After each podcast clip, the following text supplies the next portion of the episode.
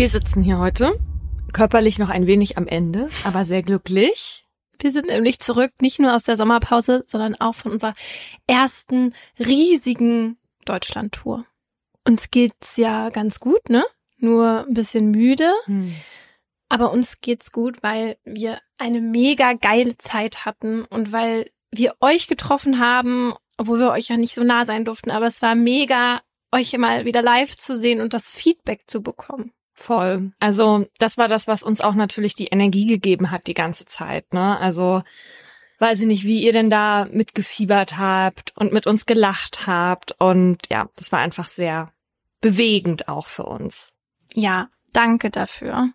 Aber für die, die nicht dabei waren, ne, da gibt's ja auch einige, für die können wir ja mal kurz die Tour auch nur ganz kurz so ein bisschen Revue passieren lassen, damit es sich für euch vielleicht so anfühlt, als wärt ihr doch dabei Genau, also wir haben über BetrügerInnen gesprochen, haben das allerdings ein bisschen anders aufgebaut als eine Podcast-Folge. Das heißt, wir haben auch ein paar Sachen gezeigt und es gab ein bisschen Interaktion.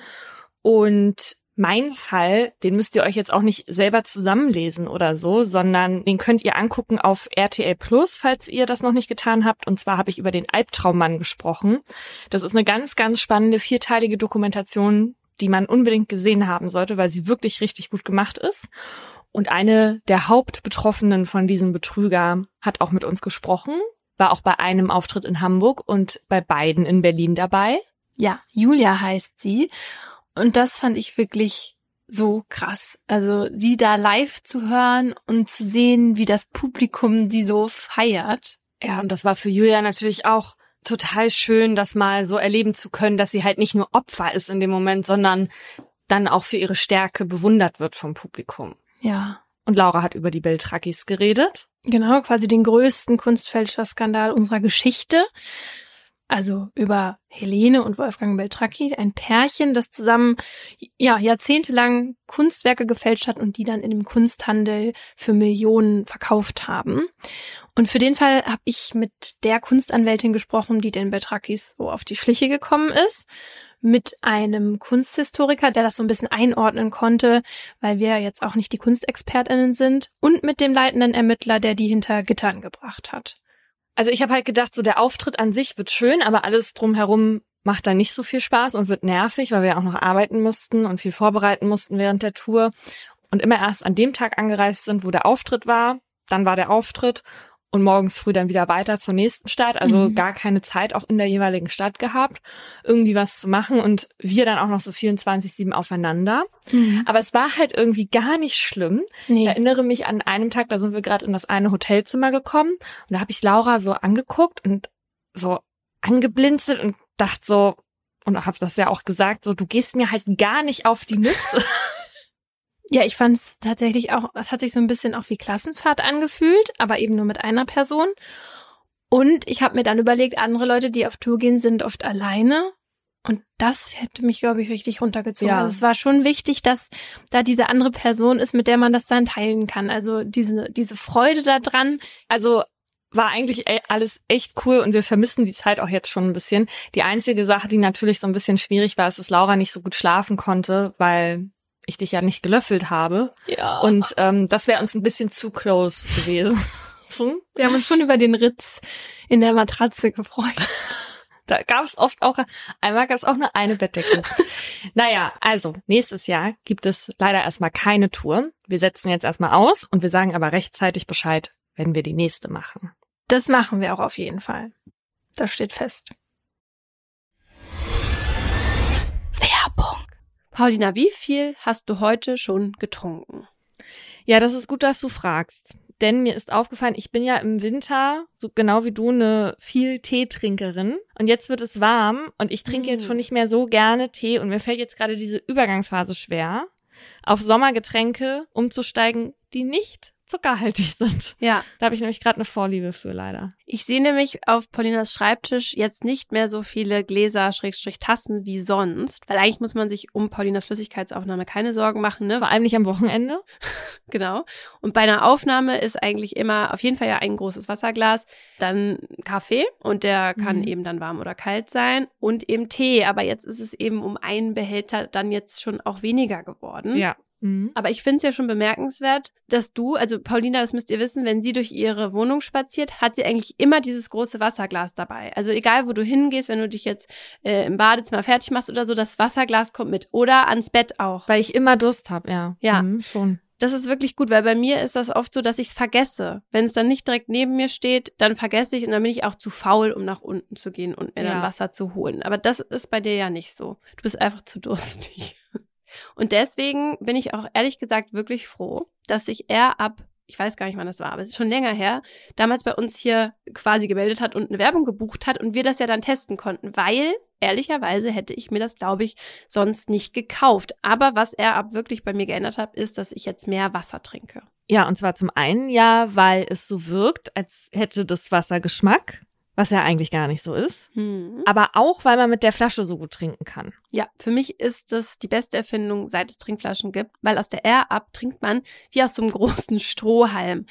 Das heißt, man muss die Flasche nicht so hoch halten. Ja. Naja, also was aber ja auch das Besondere ist, das hast du eben schon angesprochen, ist, dass man mit der Air-Up Wasser trinkt, das aber nach etwas anderem schmeckt. Und zwar durch die Aromapods. Also mit Air-Up nimmt der Körper nur Wasser und keine Zusatzstoffe, Zucker oder Kalorien zu sich. Und mittlerweile gibt es die Duftpots auch in über 20 Geschmacksrichtungen, wie Himbeer, Zitrone, Mango, Maracuja oder sogar auch gut für den Sommer Eiskaffee. Und wenn ihr euch jetzt auch überzeugen wollt, findet ihr den Link zum Shop und alle Infos auch nochmal in unserer Folgenbeschreibung.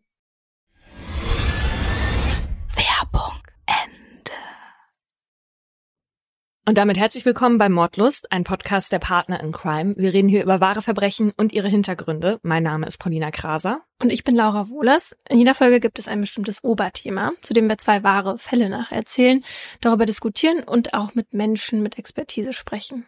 Wir reden hier auch ein bisschen lockerer miteinander. Das hat aber nichts damit zu tun, dass uns die Ernsthaftigkeit hier fehlt, sondern dass es für uns zwischendurch immer mal eine Art Comic Relief, damit wir auch mal aufatmen können. Das ist aber natürlich nicht despektierlich gemeint. Das hier ist ja die hundertste Folge, also ein Jubiläum. Und da wollten wir natürlich auch irgendwas Besonderes machen. Und weil euch die betroffenen Folge 61. 61 so gut gefallen hat, wollten wir das nochmal machen und haben ja nach Geschichten von euch gefragt. Also Fälle, wo ihr selbst irgendwie betroffen wart. Und wir haben ganz viele Nachrichten bekommen. Tausend Dank dafür. Wir waren echt komplett überwältigt und es war total bewegend. Wir haben auch auf den Zugfahrten teilweise geweint, weil wir so ergriffen waren von den Dingen, die halt einigen ZuhörerInnen passiert sind. Ich finde, das zeigt auch nochmal so, dass wir hier viele Leute haben, die halt ebenfalls Opfer von Verbrechen geworden sind und dass uns das auch natürlich wieder gezeigt hat, dass wir hier eine Aufgabe und eine Verantwortung haben, dass wir den Geschichten von Betroffenen gerecht werden sollen. Möchten die jetzt mit uns reden oder nicht, davon mal abgesehen. Ne? Es gab eine Geschichte, die uns zugesandt wurde, die wir noch nicht ganz erzählen können, die uns aber wahnsinnig mitgenommen hat, wo wir echt so dachten, das kann ja nicht wahr sein. Wir können die jetzt aber noch nicht so richtig erzählen, weil es noch kein Urteil in dem Fall gibt. Und das ist eigentlich auch schon das Problem. Lisa Marie hat sich nämlich an uns gewandt und hat uns Folgendes erzählt. Irgendwann gegen Ende 2020 fällt der 28-Jährigen auf, dass ihr 46-jähriger Bruder ihr nicht mehr auf WhatsApp antwortet und sie halt nur noch dieses eine Häkchen bei ihrer Nachricht sieht. Also ist sie nicht durchgegangen. Erstmal nichts Ungewöhnliches, denn Marco hat zu der Zeit keinen Vertrag fürs Internet, sondern nur so eine Prepaid-Karte. Ihre Anrufe gehen aber auch nicht durch. Und irgendwann wird sie dann doch beunruhigt und geht dann alle Facebook-Kontakte von Marco durch und schreibt auch alle diese Kontakte an mit demselben Text, ob sie irgendwie was von ihrem Bruder wissen. Tatsächlich antwortet ihr auch jemand, und zwar ein Florian, der in einem Haus, das Marco gehört, zur Miete lebt. Und der schreibt, dass Marco eine Frau kennengelernt habe und sich mit der jetzt eine Auszeit nimmt. Auch das für Lisa Marie jetzt erstmal nichts Ungewöhnliches, weil Marco war schon immer so, ja, mal hier eine, mal da eine. Also so Mhm. kennt Lisa Marie ihren Bruder auch. Doch Wochen vergehen und Marco meldet sich immer noch nicht zurück und deswegen stellt Lisa Marie dann irgendwann eine Vermisstenanzeige. Sie bekommt dann auch Zugang zu dem Haus, das Marco gehört und da lernt sie Patrick kennen, der gemeinsam mit Florian, also der, mit dem Lisa Marie auch schon über Facebook Kontakt hatte, im Dachgeschoss des Hauses wohnt. Auch dieser Patrick gibt vor, sich schon lange um Marco zu sorgen. Der führt Lisa Marie dann auch durch das Haus, was komplett verwahrlost aussieht. Nur der Keller ist irgendwie seltsamerweise aufgeräumt und der einzige Raum, der halt keine Baustelle da ist. Mit dem Mieter hält Lisa Marie auch da noch weiter Kontakt und hält den auf dem Laufenden. Bis sie dann irgendwann von einer Bekannten einen Artikel per WhatsApp zugeschickt bekommt und darin steht 46-Jähriger verschwunden in Bremen, drei mutmaßliche Täter festgenommen. Fünf Minuten später klingelt dann das Telefon, da ist die Polizei dran und die sagt dieser Marie, dass die Leiche ihres Bruders gefunden wurde. Die hat sich zu dem Zeitpunkt auch tatsächlich dann schon damit abgefunden, dass ihrem Bruder wahrscheinlich was Schlimmes zugestoßen ist, hat sie uns erzählt. Ja, ich war, ich will nicht sagen, ich war darauf vorbereitet, aber ich habe auf jeden Fall sehr stark damit gerechnet, dass irgendwann auch dieser Anruf kommt. Aber dass es letztendlich so schlimm gekommen ist, ähm, dass äh, mein Bruder nicht, nicht nur umgebracht wurde, sondern auch noch ähm, zerstückelt wurde, ist noch mal schlimmer. Also das ist noch mal, ich weiß nicht, das, dafür hat man, glaube ich, keine Worte, das kann man nicht wirklich beschreiben.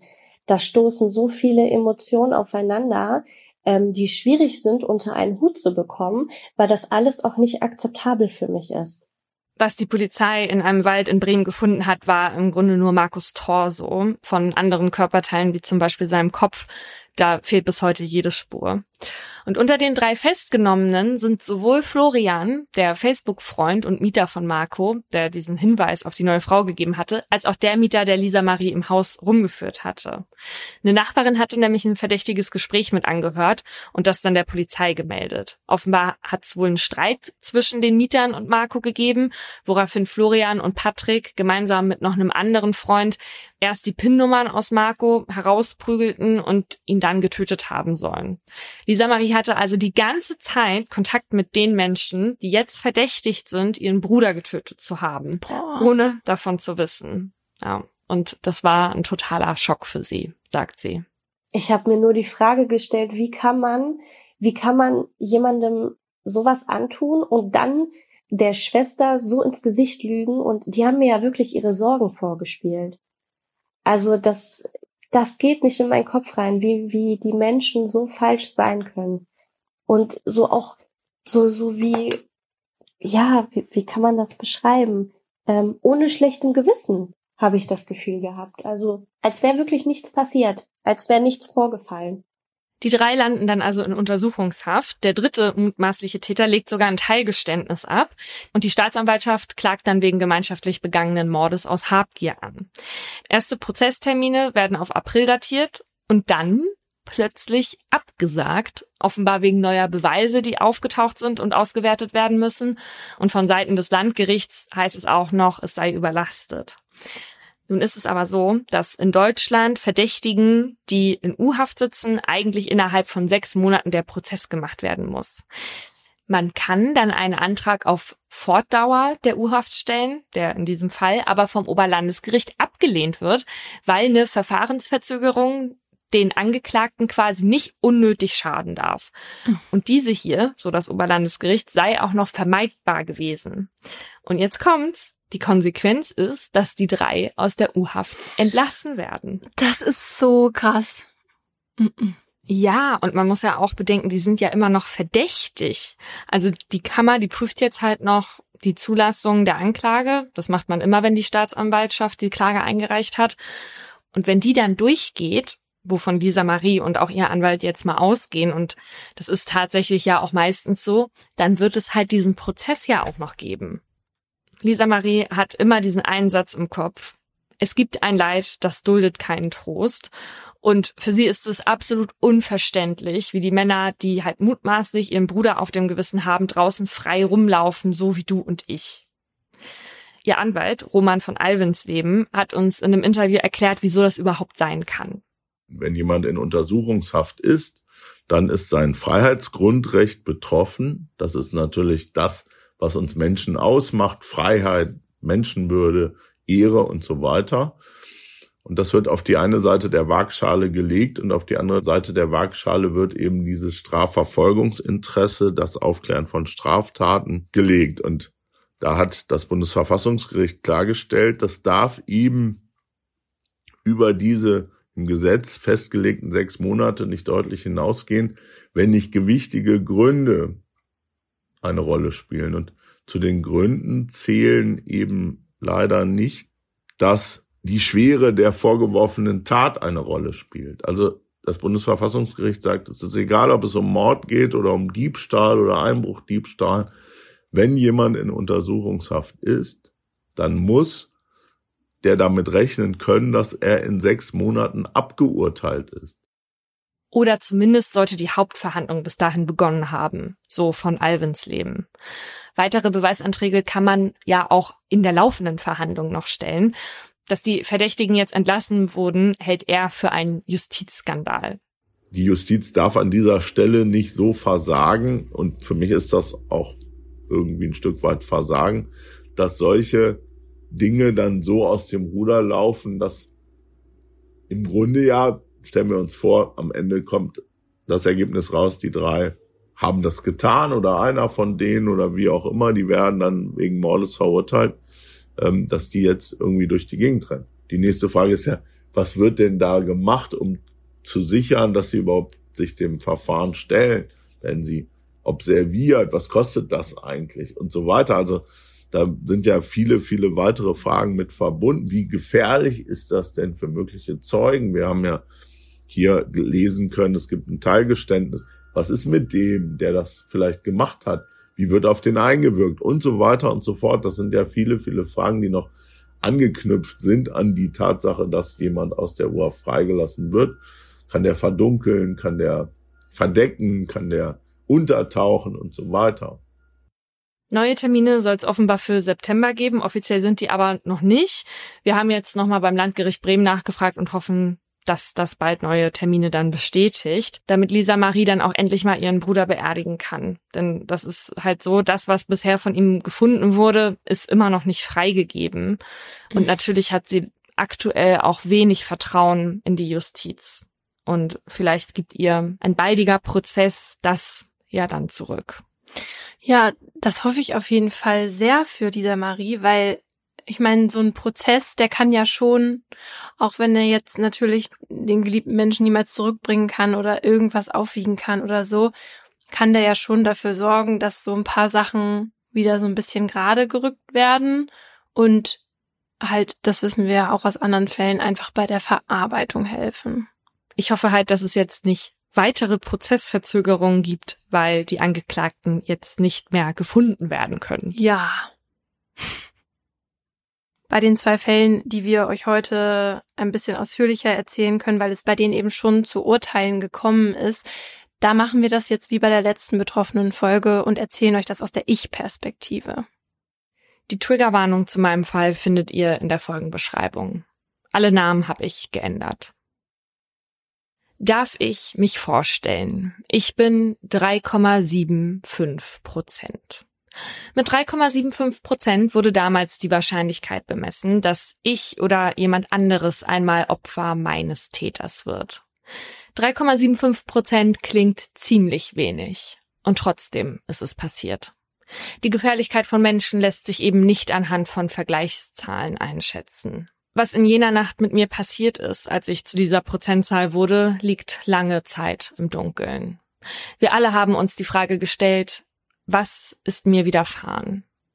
Heute habe ich zumindest größtenteils eine Antwort darauf. Mein eigentlicher Name, den Paulina mir gegeben hat, ist Hanna. Und meine Geschichte beginnt im Januar letzten Jahres, als Deutschland schon wieder halb im Lockdown ist und ich, wie viele andere auch, auf fast alle Freizeitaktivitäten verzichten muss. Normalerweise gehe ich total gerne auf Konzerte und Festivals. Außerdem bin ich Pfadfinderin und deswegen auch oft auf Fahrt, also wandern und in der Natur unterwegs. Wegen der Kontaktbeschränkung ist das aktuell aber nicht möglich und deswegen bin ich nach der Arbeit oft in meiner Zweizimmerwohnung und verbringe die Zeit mit meinem Freund Patrick.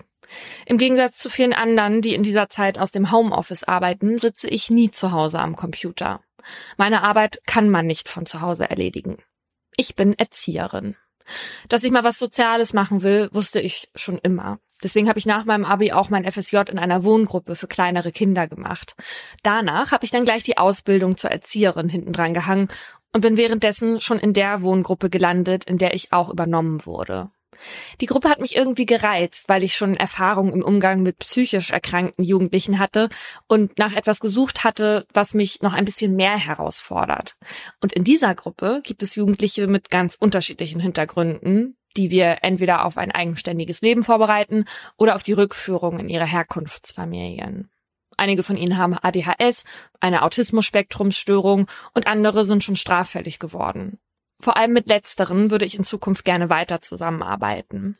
Deswegen habe ich jetzt mit 22 Jahren auch ein berufsbegleitendes Studium angefangen und will danach eine Weiterbildung in der Täterarbeit mit sexuell grenzverletzenden Jugendlichen machen. Das sind dann quasi die Jugendlichen, die übergriffig waren, aber noch nicht verurteilt wurden. Eine Arbeit, die viele nicht machen wollen, die ich aber sehr wichtig finde. Heute ist der 6. Januar 2021. Ich laufe in meiner Wohnung herum, um meine Sachen für die Arbeit zusammenzusuchen. Ich greife nach Schlafanzug und Plüschsocken und werfe die in meine Tasche. Heute geht mein Dienst nämlich von 13 bis 13 Uhr am darauffolgenden Tag, was heißt, dass ich in meiner Schicht auch in der Wohngruppe schlafe. Bevor ich mich aufmache, werfe ich noch einen Blick in den Spiegel. Meine Sommersprossen verteilen sich auch in diesen ungemütlichen Wintermonaten übers ganze Gesicht und meine Nase ziert ein kleiner Ring. Meine dunkelblonden, schulterlangen Haare binde ich oft zu einem wilden Vogelnest hoch. Dann setze ich mich für 20 Minuten hinter Steuer. Ich fahre wie immer die lange Zufahrt zum Haus hoch und stelle das Auto vor einer Scheune ab. Ihr müsst wissen, das Bauernhaus, in dem die Jugendlichen leben, ist recht alt und steht ganz alleine. Umgeben ist es nur von weiten Feldern, hinter denen sich ein dichter Wald auftut. Also nicht gerade vertrauenserweckend. Aber hier kriegen viele Jugendliche genau das, was sie brauchen. Das Haus und wir ErzieherInnen sorgen für Stabilität und einen geregelten Alltag. Sechs junge Männer wohnen hier aktuell. Es gibt ein großes Wohnzimmer für alle, eine Essküche, einen Garten, den die Bewohner pflegen müssen und Zimmer für jeden natürlich. Die sind auf drei Etagen aufgeteilt, unter anderem den Keller. Der Kellerbereich fällt bei unserer Risikobewertung des Hauses immer wieder auf, weil der so verwinkelt und dunkel ist. Sollten sich da also mal zwei Bewohner in die Haare kriegen, ist die Chance nicht sehr hoch, dass wir im Büro im Erdgeschoss was davon mitbekommen. Bisher ist da aber nichts passiert. Ich schließe die Eingangstür auf und gehe erstmal ins Büro. Auf der Tür grinse ich mir selbst entgegen. Wir haben Fotos von den ErzieherInnen, die Dienst haben, dort angebracht, damit man immer weiß, wer Ansprechpartner oder Ansprechpartnerin ist. Den Tagdienst teile ich mir heute mit meiner Kollegin Simone. Simone mag ich aus meinem Team am liebsten. Sie ist Mitte 20 und auch die, mit der ich am meisten zu tun habe. Unsere Arbeit besteht zum größten Teil daraus, dass wir den Bewohnern bei ihrem Alltag helfen. Also heißt, sie beim Küchendienst unterstützen, ihnen Hilfsstellungen bei Behördenterminen oder Hausaufgaben geben oder sie bei Projekten betreuen, wie einen Adventskalender zu basteln oder so. Ganz banale Dinge also. Die Bewohner, die in der Vergangenheit mit sexuell grenzverletzendem Verhalten aufgefallen sind, begleiten wir zur Therapie. Mein Arbeitstag verläuft ganz normal. Um 19.30 Uhr verlässt mich Simone dann. Die Nachtschicht macht immer nur eine von uns. In der Zeit gibt's dann auch nicht mehr wirklich viel zu tun, weil im Haus dann Nachtruhe ist. Deswegen telefoniere ich ab halb elf noch mit meinem Freund Patrick. Wir sind seit 2019 ein Paar, wohnen zwar noch nicht offiziell zusammen, er verbringt trotzdem fast jeden Tag bei mir in der Wohnung. Gerade seit der Corona-Zeit hat sich unsere Beziehung deswegen auch nochmal intensiviert. Während wir telefonieren, ziehe ich mir meine Jacke über, gehe auf den Hinterhof und zünde meine letzte Zigarette für heute an. Ich stoße den Rauch aus. Da erkenne ich hinter der Rauchwolke, wie sich zwei Gestalten auf das Haus zubewegen. Regelbrecher, denke ich. Es ist bereits 23 Uhr und eigentlich darf keiner mehr raus. Die beiden hatten sich offenbar rausgeschlichen, um nochmal zur Tankstelle zu gehen. Sie sehen, dass ich sie sehe. Ich überlege kurz, entscheide dann aber, sie erst morgen auf den Verstoß anzusprechen. Eigentlich drohen den beiden dann Konsequenzen, einem von ihnen werden die aber herzlich egal sein. Alexander, der Ältere, hat vor kurzem nämlich entschieden, nächste Woche wieder zu seiner Mutter zurückzugehen und dem hatte das Jugendamt jetzt zugestimmt. Da er bereits volljährig ist, kann er das jetzt auch selber entscheiden. Die letzten Tage hatte er sich eh kaum mehr an irgendwas gehalten. Alexander ist kognitiv etwas eingeschränkt. Das merkt man vor allem dann, wenn er einem Lügengeschichten auftischt, die offensichtlich nicht stimmen können, um sich aus schwierigen Situationen zu befreien. Also einmal hatte er eine Bekannte per WhatsApp nach Nacktbildern gefragt und als ihm aufgefallen war, dass das keine gute Idee war, hat er behauptet, jemand hätte sein Handy geklaut, als er gerade auf dem Klo saß und die Nachricht in seinem Namen verfasst. Mhm. Alexander und Tim, der neben ihm geht, sind beide schon länger in der Einrichtung, weil sie in der Vergangenheit sexuell übergriffig geworden sind.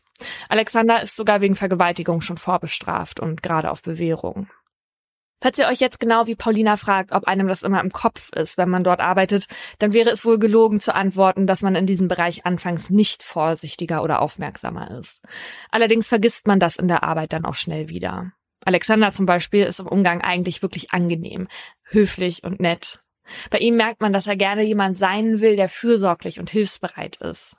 Wenn er sich nicht an Regeln hält, zeigt er sich dann auch einsichtig. Wobei man diese Einsicht hinterfragen muss. Jugendliche wie Alexander, die schon so lange in hochfrequentierter Therapie sind, sind sehr angepasst und wissen, was man von ihnen hören will. Das nennen wir Pädagogenkekse.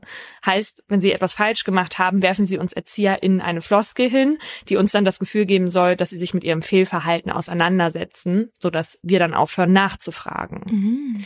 Generell bin ich aber davon überzeugt, dass jeder, der hier ist, eine Chance verdient hat.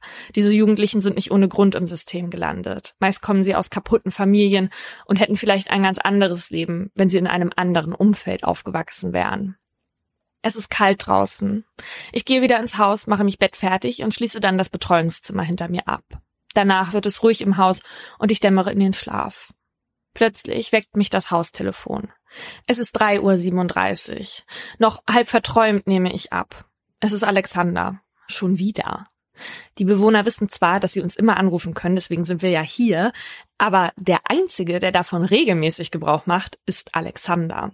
Das letzte Mal, als er mich weckte, meinte er panisch, dass ein Bekannter seines Stiefvaters ihn gerade angerufen habe, um ihm mitzuteilen, dass der auf dem Weg hierher sei, um ihn zu töten. Mhm.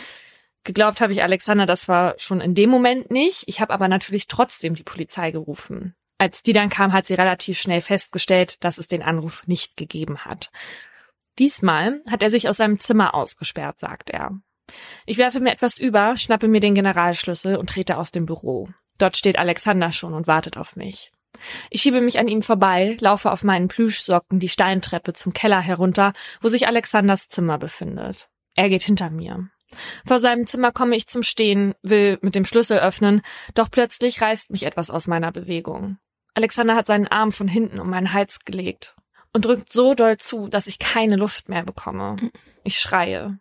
Ich wehre mich, ich kratze, aber Alexander ist zu groß und kräftig und hat mich fest im Griff. Da komme ich mit meinen 1,58 Meter gar nicht gegen an. Ich versuche mit aller Kraft gegen ihn anzukämpfen, aber es hilft nichts. Und dann langsam wird alles schwarz. Was in den Stunden darauf passiert, bekomme ich nicht mit. Das Gefühl, ohnmächtig zu werden, ist ein bisschen wie Einschlafen, nur dass ich mich nicht daran erinnern kann, mich hingelegt zu haben.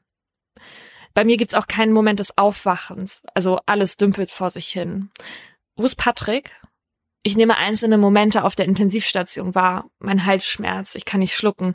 Mein Körper schmerzt, ich düse weg. Wo ist Patrick? Schläuche pumpen Medikamente in meinen Körper. KrankenpflegerInnen betüdeln mich. Habe ich schon nach Patrick gefragt? Ja, sagt die Schwester. Darf nicht kommen, ist ja Corona. Er gehört nicht zur Familie. Ach ja. Meine Eltern sitzen neben mir am Bett. Beide tragen Schutzkleidung, wirken besorgt. Dann bin ich wieder weg. Als ich das erste Mal wieder klar werde, weiß ich schon, was passiert ist. Allerdings weiß ich nicht mehr von wem. Ärztinnen, meine Eltern, Polizei, kein Schimmer, wer es mir erzählt hat. Alexander hatte mich auf Arbeit angegriffen. Als ich bewusstlos war, hatte er mich vermutlich an den Armen die Treppenstufen zum hinteren Notausgang entlang raus in den Hof geschliffen und mich dort in der Kälte abgelegt. Irgendwann nach vier Uhr hatte er dann selbst den Notruf gerufen und behauptet, mich dort liegend gefunden zu haben. Was zwischen dem Moment, als ich bewusstlos wurde und dem Eingehen des Notrufs passiert ist, weiß ich nicht, denn das wird noch ermittelt. Alexander hatte abgestritten, mir das angetan zu haben, allerdings hatten ihn die Kratzer, die ich ihm zugefügt hatte, verraten. Jetzt sitzt er in Untersuchungshaft. Mir tut wirklich alles weh. Wieso hat er das getan? Ich denke an Alexanders Vorstrafen und in mir zieht sich alles zusammen. Hat er auch mich vergewaltigt? Dafür habe ich wahnsinnige Angst. Das wäre das Schlimmste, was er hätte machen können. Ich suche in meinem Gedächtnis nach Erinnerungen, aber da ist nichts, egal wie sehr ich mich anstrenge. Ich lasse meinen schweren Kopf wieder aufs Kopfkissen fallen, drücke meinen Plüschfuchs, den mir meine Eltern mitgebracht haben, dicht an mich. Tränen laufen mir über meine Wangen. Es brennt, als das Salzwasser auf die Schürfwunden trifft. Mein Gesicht ist voll davon. Alexander hatte mir, während ich bewusstlos war, mindestens zwei Faustschläge mit voller Wucht ins oh Gesicht Gott. gegeben. Als akut lebensbedrohlich, bezeichnet der Arzt meinen Zustand, bevor ich nach einem Tag aus dem Koma wieder aufgewacht bin. Als der Rettungswagen kam, fanden die NotfallsanitäterInnen mich nur unregelmäßig atmen vor. Da mein Gehirn einige Zeit ohne Sauerstoff blieb, hatte man große Sorge, dass ich dauerhafte schwerwiegende Schädigungen davontragen könnte. Man führte mir einen Schlauch ein, um mich künstlich zu beatmen. Die nächsten Tage verbringe ich damit viel fernzusehen und Leute anzurufen und mich abzulenken, ehe man weiß, was passiert ist. Das ist eines der schlimmsten Dinge, nicht zu wissen, was er mit mir gemacht hat. Jemand raubt dir das Bewusstsein und stellt danach Dinge mit dir an, die du am Ende nicht mal verarbeiten kannst, weil du nicht weißt, was es war. Wollte er den Generalschluss, um ins Büro zu kommen? Wollte er Geld klauen? Alexander hatte Schulden. Hat er mich in sein Zimmer mitgenommen oder gleich draußen abgelegt? Ich brauche Antworten auf diese Fragen. Deswegen habe ich große Hoffnung in das Gespräch mit der Polizei, die sich angekündigt hat, um mir die neuesten Erkenntnisse mitzuteilen. Keine Anzeichen für ein Sexualdelikt. Zuerst setzt Erleichterung bei mir ein, die recht schnell von Ratlosigkeit abgelöst wird. Was heißt das? Weshalb hat er mich denn dann angegriffen? Das weiß man nicht, antworten sie. Nonstop zerbreche ich mir jetzt den Kopf darüber, was ich falsch gemacht haben könnte. Habe ich was gesagt oder getan, was Alexander so verärgert hatte, dass er beschlossen hatte, mich zu töten? Was habe ich denn gemacht? Bin ich überhaupt richtig in meinem Job, wenn ich das jetzt nicht mal erkennen kann? Vielleicht habe ich mich in meiner Berufswahl getäuscht und ich sollte lieber was anderes machen. Nee, natürlich mache ich weiter. Aber was, wenn ich nicht weitermachen kann? All diese Fragen beschießen mein Gehirn unaufhörlich. Ich bin mit allem maßlos überfordert und durch den Wind. Nur nach außen zeige ich das nicht so. Ich spreche jetzt nicht vor dem Krankenhauspersonal zusammen oder so. Liegt aber auch daran, dass es in mir so viel arbeitet und ich alles alleine machen will. Ich will meine Selbstständigkeit so schnell wie möglich zurück. Plötzlich muss ich an Silvester denken. Patrick und ich hatten wegen der steigenden Corona-Zahlen Silvester allein bei meinen Eltern verbracht und Glückskekse geöffnet. In meinem Stand, du wirst viel Abwechslung im Beruf haben. Wow. Ich schreibe Simone, der ich noch letzte Woche auf der Arbeit von dem Keks erzählt hatte. Sie antwortet, oh Gott, sollen wir ihn rituell ins Feuer werfen? Besser wäre das wohl. Entgegen der Erwartung der Ärztinnen erhole ich mich schon innerhalb weniger Tage. Das freut mich. Allerdings verängstigt mich die Vorstellung, allein zu Hause zu sein. Besonders abends, wenn es dunkel ist, bekomme ich Panikattacken. Deswegen ziehe ich erstmal zurück zu meinen Eltern. Obwohl das natürlich erstmal wieder eine Umstellung ist. Meine Eltern waren schon immer sehr behütende Menschen und ich war schon immer sehr eigenständig. Bei ihnen kann ich mich aber besser auf meine Heilung konzentrieren. Zwei Wochen muss ich mit meinem schmerzenden Körper kämpfen. Die seelischen Wunden werden länger für die Heilung brauchen. Patrick ist oft bei mir, gibt sein Bestes, um mich zu unterstützen. In der Zeit nehme ich auch Kontakt zum Weißen Ring auf. Dort legt man mir nahe, als Nebenklägerin beim Prozess gegen Alexander dabei zu sein. Ich beginne eine Psycho- und eine Physiotherapie. Ich nehme mir viel Zeit für die Dinge, die mir gut tun. Spazieren gehen, malen, lesen, Podcasts hören. Und an diesem Morgen will ich einen Kuchen backen. Doch der Plan wird von der Polizei durchkreuzt. Sie möchte nochmal vorbeikommen, um etwas zu besprechen. Meine Eltern sind nicht da, als die beiden Beamtinnen vor mir sitzen und mir sagen, wieso sie gekommen sind. Sie brauchen Patricks DNA. Man habe nun doch Anhaltspunkte für ein Sexualdelikt gefunden. In dem Abstrich, der aus dem Innenbereich meines Slips gemacht wurde, wurde eine männliche DNA nachgewiesen. Allerdings wissen sie nicht, um welches Genmaterial es sich handelt, also woher diese DNA kommt. Jetzt liegt das Schlimmste, was hätte passieren können, doch plötzlich wieder so nah. Die Info erwischt mich eiskalt. In meinem Kopf hatte ich mir bereits hundert andere Motive ausgemalt. Die nächsten Tage muss ich jetzt also wieder umsortieren, um mich vorzubereiten. Nach ein paar Tagen erfahren wir dann, dass die DNA nicht von Patrick, sondern von Alexander stammt. Oh Bei ihm wurden auch DNA-Spuren, die von Scheidenflüssigkeit rühren, unterm Fingernagel gefunden. Oh. Irgendwie fühle ich mich leer, als ich das erfahre. Ich weiß nicht so richtig, mit wem ich darüber reden soll. Das ist für Patrick noch mal eine Ecke härter zu verarbeiten als ein Angriff aus welchem Grund auch immer. Zum Glück habe ich die Therapeutin. Sie fragt mich, was ändert das jetzt eigentlich für dich? Und ich erkenne nicht sonderlich viel. Das hilft mir. Ende Juli, also sieben Monate nach dem Angriff, beginne ich dann die stufenweise Wiedereingliederung in meinen Job allerdings in einer anderen Wohngruppe. Meine wurde aufgelöst. Es war immer klar, dass der Keller ein Risiko in dem Haus ist und nach dem, was mir passiert ist, konnte der Träger die Wohngruppe so nicht mehr verantworten. Die neue Arbeit ist auch nett, aber ich trauere dem alten Team etwas hinterher. Was mich ein bisschen ärgert, ist, dass es im Unternehmen zwischendurch wirklich Diskussionen darüber gab, wie eine kleine, zierliche junge Frau diese Schicht allein übernehmen kann und ob ich überhaupt kompetent genug wäre fühlt sich irgendwie so an, als würde man mir vorwerfen, dass die Tatsache, dass ich ich bin, die Tat erst ermöglicht hatte. Wie stellen die sich das denn vor? Soll es Alters-, Größen- und Gewichtsvorgaben für den Nachtdienst geben? Weiß doch jeder, dass das so nicht läuft. Nachtdienste gehören in dem Job einfach dazu. Es ist der 28. September 2021 und ich bin wahnsinnig aufgeregt. Wochenlang hatte ich mich mit meiner Therapeutin auf diesen Tag vorbereitet, habe mir mit ihrer Begleitung etliche Male bildlich vorgestellt, wie genau das passiert, was jetzt passiert. Und trotzdem gibt mir mein Körper zu verstehen, dass er für diese Situation nicht bereit ist. Alexander wird in den Gerichtssaal gebracht. Sein Verteidiger führt ihn an der Hand, weil er durch den vorgehaltenen Aktenordner nicht sieht, wo er hinläuft. Und ich beginne zu zittern. Ich hasse es, dass ich das nicht beeinflussen kann. Ich will nicht, dass Alexander sowas in mir auslöst. Er sitzt mir direkt gegenüber. Mir und meiner Verteidigerin und der Prozessbegleiterin. Ich gucke absichtlich an ihm vorbei. Angucken geht nicht. Die Staatsanwaltschaft wirft Alexander besonders schwere Vergewaltigung vor. Sie geht also davon aus, dass er mit dem Finger in mich eingedrungen ist. Offenbar hatte er in der Nacht der Tat erst Pornos konsumiert und hatte dann sexuell erregt den Plan geschmiedet, mal eine Frau in echt nackt zu sehen, was er bis dahin noch nicht hatte. Er wollte herausfinden, wie sich der Genitalbereich einer Frau anfühle, um seine sexuelle Orientierung herauszufinden. So hatte er es dem Psychologen und der Polizei erzählt. Meine Eltern sind beim Prozess nicht anwesend. Ich wollte nicht, dass sie sich das alles anhören müssen. Das wäre für sie kaum zu ertragen gewesen. Was an diesem ersten Prozesstag passiert, bekomme ich ehrlicherweise nur halb mit. Oft höre ich nicht zu, weil ich total aufgewöhnt bin. Der erste Tag dauert aber zum Glück auch nicht lange.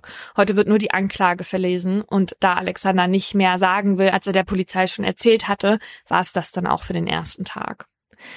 Die nächsten verlaufen besser. Ich gewöhne mich an den emotionalen Stress und kann allem gut folgen.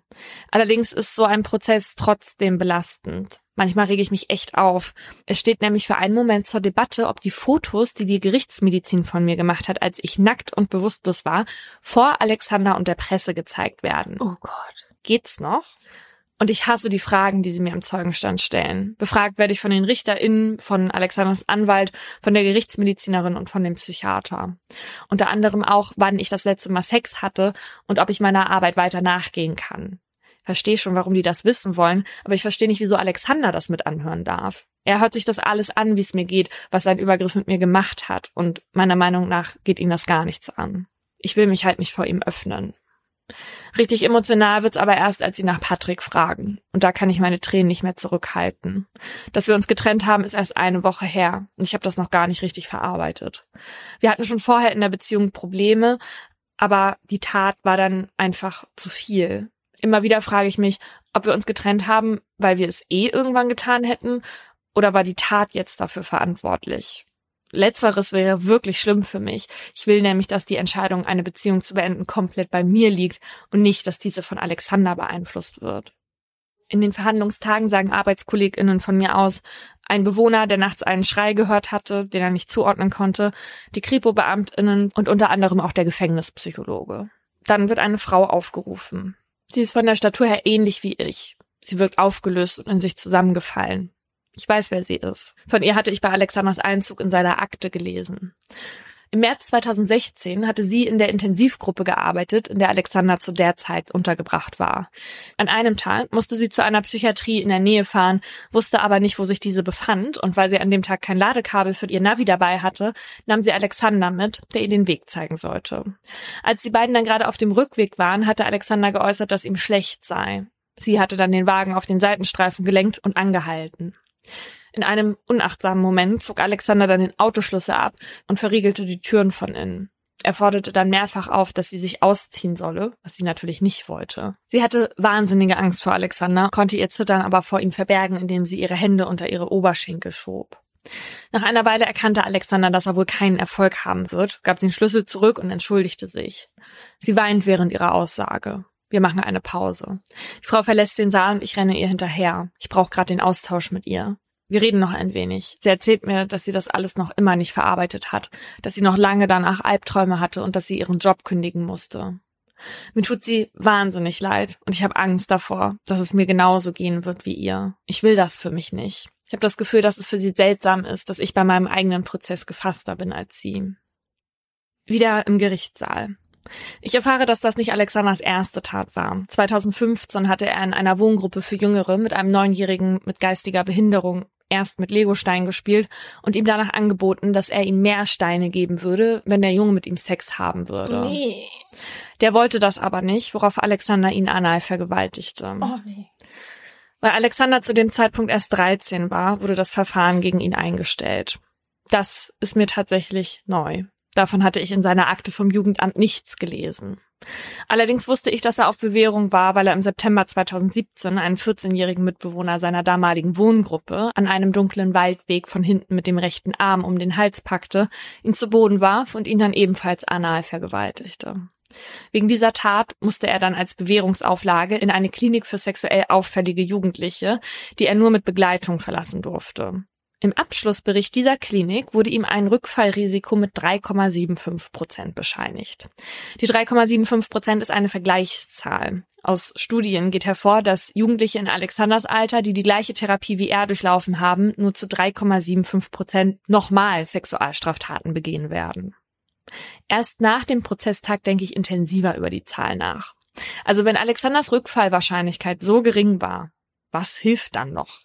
Mich regt das irgendwie auf, weil ich ja weiß, dass Alexander oft einfach sagt, was man hören will, damit er dann bekommt, was er will.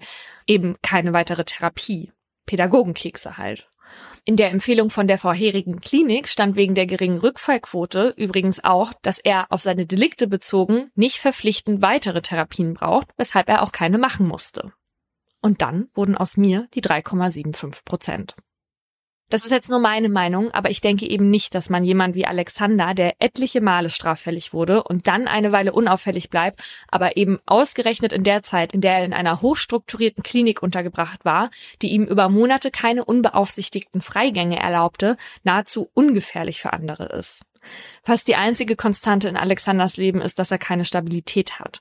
Das wird mir nochmal bewusst, als es im Prozess um seinen, nennen wir es mal, Lebenslauf geht und ich und die anderen Prozessbeteiligten so in die Zeit gezogen werden, wo Alexander nicht Täter, sondern Opfer von Vernachlässigung und Verwahrlosung war.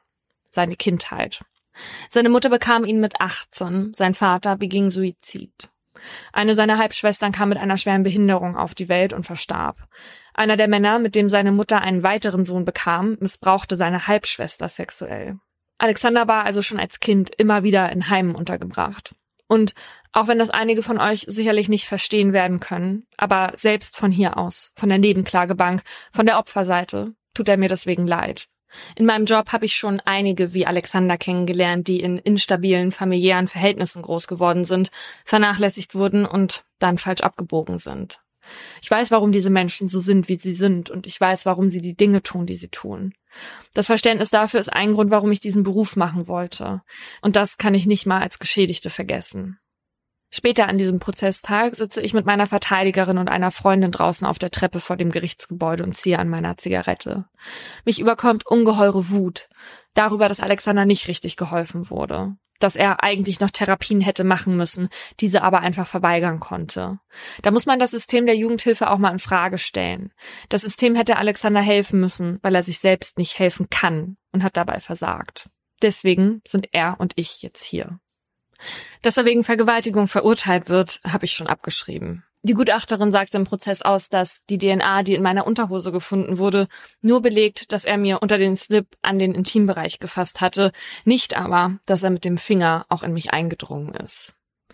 Nach acht Verhandlungstagen finden wir uns am 11. November im Landgericht Köln zur Urteilsverkündung zusammen. Das ist schon seltsam. Ganz Köln feiert den Karnevalsbeginn, um uns herum und im Gerichtssaal ist die Stimmung komplett anders.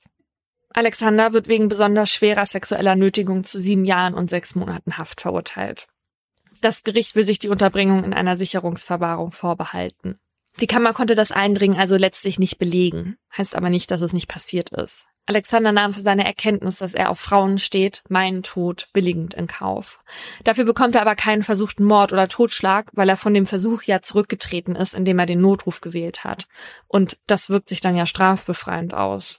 Und Überraschung, das Gericht bescheinigt Alexander eine hohe Rückfallwahrscheinlichkeit. Hm.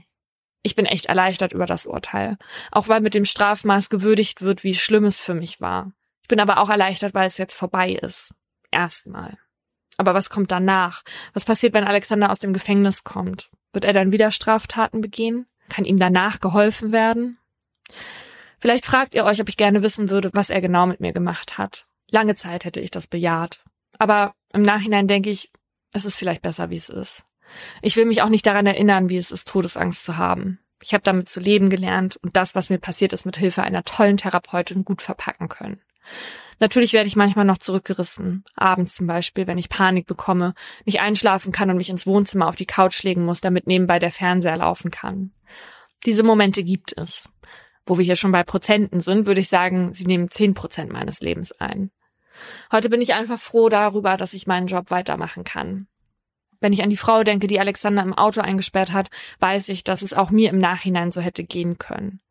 Nachdem ich die Zweifel über meinen Job beiseite packen konnte, habe ich erkannt, dass es Quatsch ist, meine Berufswahl zu hinterfragen, weil ich klein und zierlich bin.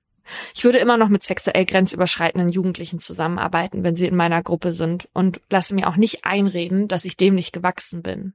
Allerdings unterstütze ich keine Jugendlichen mehr mit Sexualvorstrafen, die sich einer Therapie verweigern. Das hätte man auch bei Alexander anders machen müssen.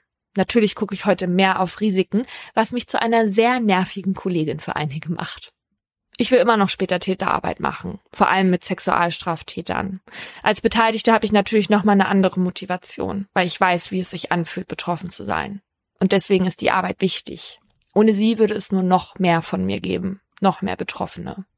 Täterarbeit ist Opferschutz. Beides sollte uns am Herzen liegen. Ich muss immer heulen, wenn du heulst. Sonst krieg ich's hin.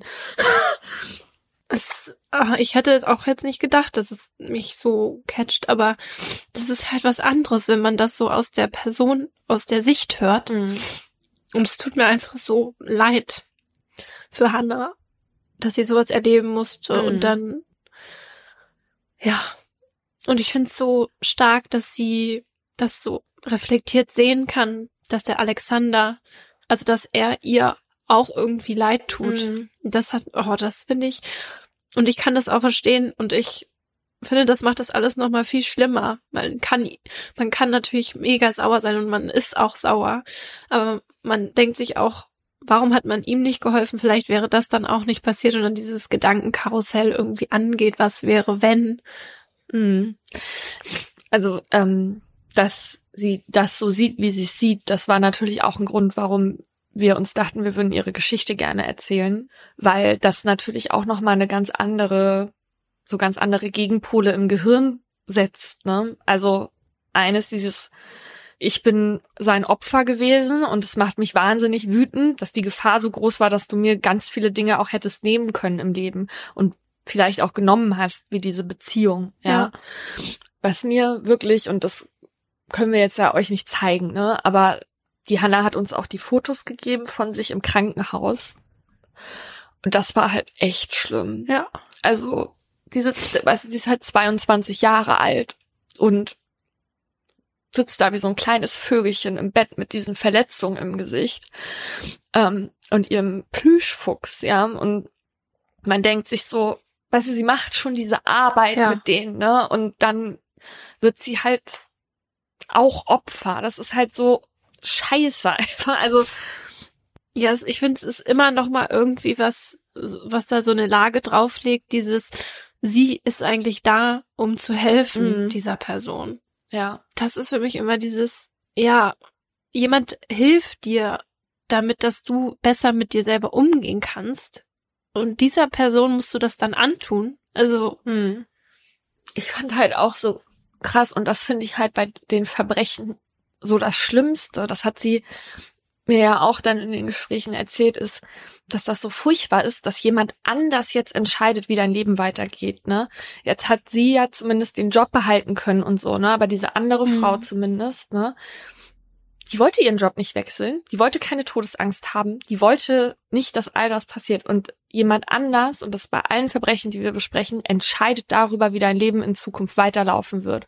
Und das ist einfach, das macht mich so wütend, Ja. weil, weil dir so diese Kontrolle genommen wird über das, was du aus allem machen kannst und ob du glücklich bist oder nicht, ob du in eine Depression fällst oder nicht. Das entscheidest dann in dem Moment nicht mehr du. ja, Ich muss mal kurz ausschnauben jetzt. ja, ich auch. Die Geschichte, die ich euch heute erzähle, zeigt eindrücklich, wie furchtbar es ist, einen geliebten Menschen durch ein Verbrechen zu verlieren. Mein Wecker reißt mich unsanft aus meinen Träumen. Aber das ist okay, denn heute sehe ich Max wieder. Zwei lange Wochen liegen hinter mir, seitdem ich das letzte Mal zu Hause war. Ich ziehe ein schwarzes Kleid mit weißen Kätzchen drauf an, das er so gerne mag, und die neuen Schuhe. Ich schicke ihm einen Spiegel-Selfie von mir und schreibe, Guten Morgen, ich mache mich jetzt fertig und hoffe, wir sind schnell durch, damit ich zu dir kann. Aber die Nachricht geht nicht durch. Das wundert mich. Genauso, dass gestern gar kein Ich bin zu Hause, gute Nacht Text mehr kam. Max hatte, als er auf den Bus wartete, nur noch geschrieben, Schlaf gut, Prinzessin, wir haben noch das ganze Wochenende Zeit. Dass das nicht stimmt, konnte er nicht wissen, als er sie in sein Handy tippte. Ich auch nicht. Die Wahrheit ist, dass wir kein ganzes Wochenende mehr hatten. Die Wahrheit ist, dass wir keine einzige Sekunde mehr hatten. Als ich Max zum ersten Mal in meinem Leben sehe, bin ich 14 und er 16. Der Rahmen unseres relativ unspektakulären Kennenlernens ist ein Anime-Hinterhoftreffen in einem Jugendheim am Arsch der Welt. In dem Internetforum Animex, in dem sich Fans aus ganz Deutschland tummeln, werden immer mal wieder Treffen organisiert, an denen man zusammen Animes schaut, Spiele spielt, sich austauscht und einfach abhängt. An diesem Tag im März 2012 sind circa 30 junge Leute gekommen und unter ihnen eben auch Max. Als der schlachsige große Junge mit den schlecht gefärbten schwarzen Haaren im Justin Bieber Verschnitt vor mir steht und sich schüchtern vorstellt, bin ich eher unbeeindruckt. Als er mir im Laufe des Abends dann auch noch erzählt, dass er die Serie My Little Pony toll findet, in der Zeichentrickpferde die Fantasiewelt der Freundschaft entdecken, sinkt er auf der Coolheitsskala nochmal einen ganzen Kilometer weit nach unten. Mit meinem dicken schwarzen Emo-Kajal und den bunten Haaren kann ich gefühlt schon lange nichts mehr mit Ponys anfangen und bin bereits bei ganz anderen Serien angekommen. Aber Max und ich unterhalten uns trotzdem weiter, denn eigentlich ist er super nett und lieb. Nach dem Treffen bleiben wir in Kontakt und sehen uns in den nächsten Monaten immer wieder bei solchen Anime-Zusammenkünften, gehen irgendwann auch mal zusammen auf Messen und zu Konzerten. Es entwickelt sich eine Freundschaft zweier Teenager, die einfach ein bisschen anders sind als andere die auf Animes, Rock, Punk und verrückte Frisuren stehen. Ein Jahr nachdem Max in mein Leben getreten ist, komme ich mit meinem ersten Freund zusammen.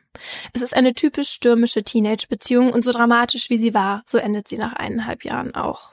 Der Herzschmerz ist groß, die Wut größer und so schmeiße ich nicht nur seine Klamotten aus dem Fenster, sondern wasche auch dreckige Wäsche bei Facebook, sodass jeder mitbekommt, wie es mir geht und dass ich wieder Single bin. Auch Max, den ich seit sechs Monaten nicht mehr gesehen hatte. Er meldet sich und wir treffen uns für ein Fotoshooting, weil er gerne fotografiert und ich mich gern cosplaymäßig verkleide. Irgendwann im Laufe des Abends sagt Max plötzlich, du bist Single, ich bin Single, lass uns doch mal ausgehen. Ich bin geschockt über seine Offensive, kenne ihn gar nicht so selbstbewusst. Aber ich freue mich. Und weil wir beide große Herr der Ringe-Fans sind, bietet sich ein bestimmtes Date ganz besonders an. Der Hobbit ist nämlich gerade ins Kino gekommen. Geil. Und so machen sich Max und ich auf zu unserem ersten offiziellen Date. Ich bin total aufgeregt und aufgedreht. Emanzipiert, wie ich mich schon mit 15 Dreiviertel fühle, zahle ich für die Tickets und bringe Max damit aus dem Konzept, der sein ganzes Gespartes mitgeschleppt hat, inklusive Kleingeld Klingelbeutel. 15 Dreiviertel, so eine Altersangabe, das, halt, das macht man halt bis genau 18 Jahre. Der Film ist ein Erlebnis. In den 182 Minuten des Hobbits wird gelacht, geschrien, mit Popcorn geworfen und sich darüber aufgeregt, wie schlecht der Film im Gegensatz zum geliebten Buch ist. Es ärgert mich in dem Moment wirklich, aber als der rebellische Teenager, der ich bin, rege ich mich halt einfach auch gerne auf. So schimpfe ich auch noch auf dem Rückweg über die eine Stelle, die sie so ganz anders gemacht haben als in der literarischen Vorlage. Da unterbricht mich Max plötzlich und sagt, ey, du bist so schön. Moment, was?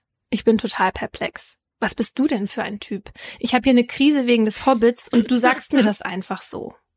Umgehend entscheide ich mich dafür, Max mit nach Hause zu nehmen. Nicht um unanständige Dinge zu treiben, sondern einfach um zu reden und zusammen zu sein. Also schleuse ich ihn heimlich an meiner Mama vorbei in mein Kinderzimmer. Wir quatschen über Serien und Filme, essen Tiefkühlpizza, liegen auf meinem Bett und starren die Decke an und küssen uns zum ersten Mal. Max bleibt bis 5 Uhr morgens und ab dem Tag, dem 15. Dezember 2012, sind wir zusammen. So richtig. Freund und Freundin. Obwohl diese Bezeichnung gefällt uns nicht. Das hört sich irgendwie so an, als würde man es nicht richtig ernst meinen.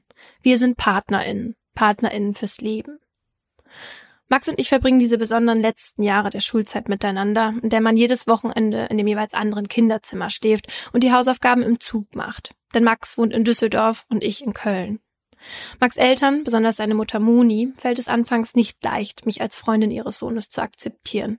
Mich, die laute, bunte Judith, die immer den Toilettendeckel oben lässt. Aber weil Max glücklich ist, ist es Moni irgendwann auch.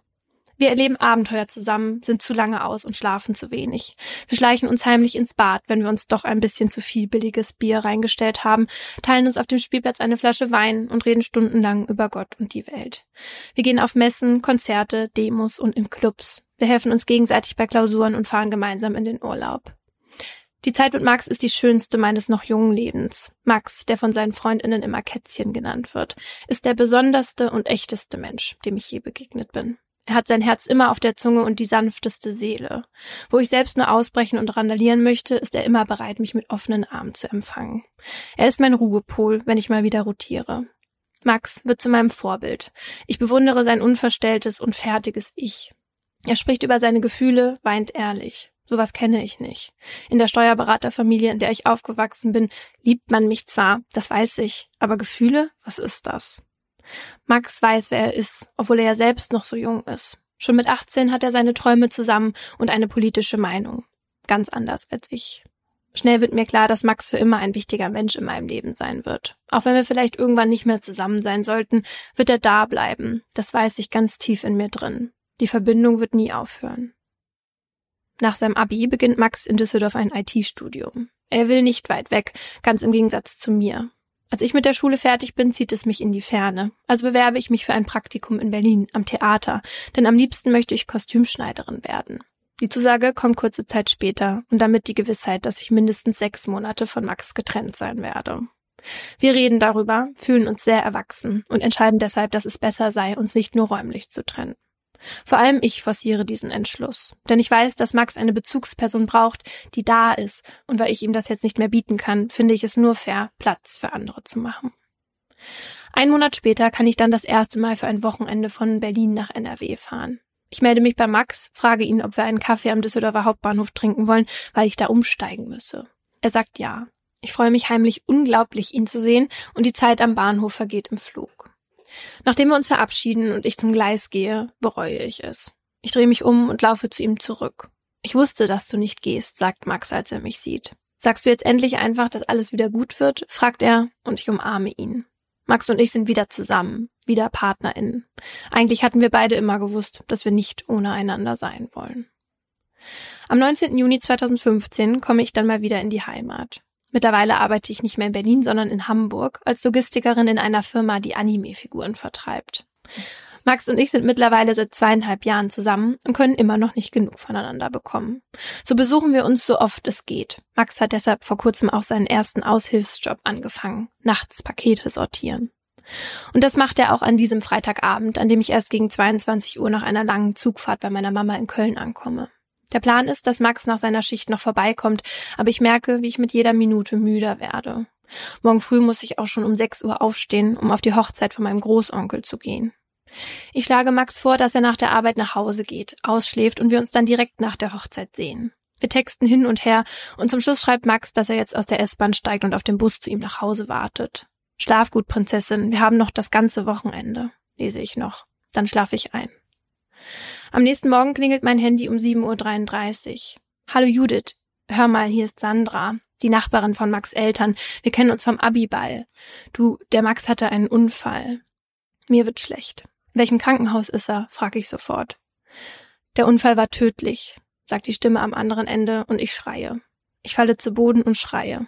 Meine Mutter kommt zu mir gerannt, wütend reißt sie mir mein Handy aus der Hand und fragt die Anruferin, was der Grund für meinen Zusammenbruch ist. Max ist tot. Nach drei, vier Minuten werde ich ruhiger, die Schreie leiser. Meine Mama gibt mir mein Handy zurück und sofort wähle ich Max Nummer.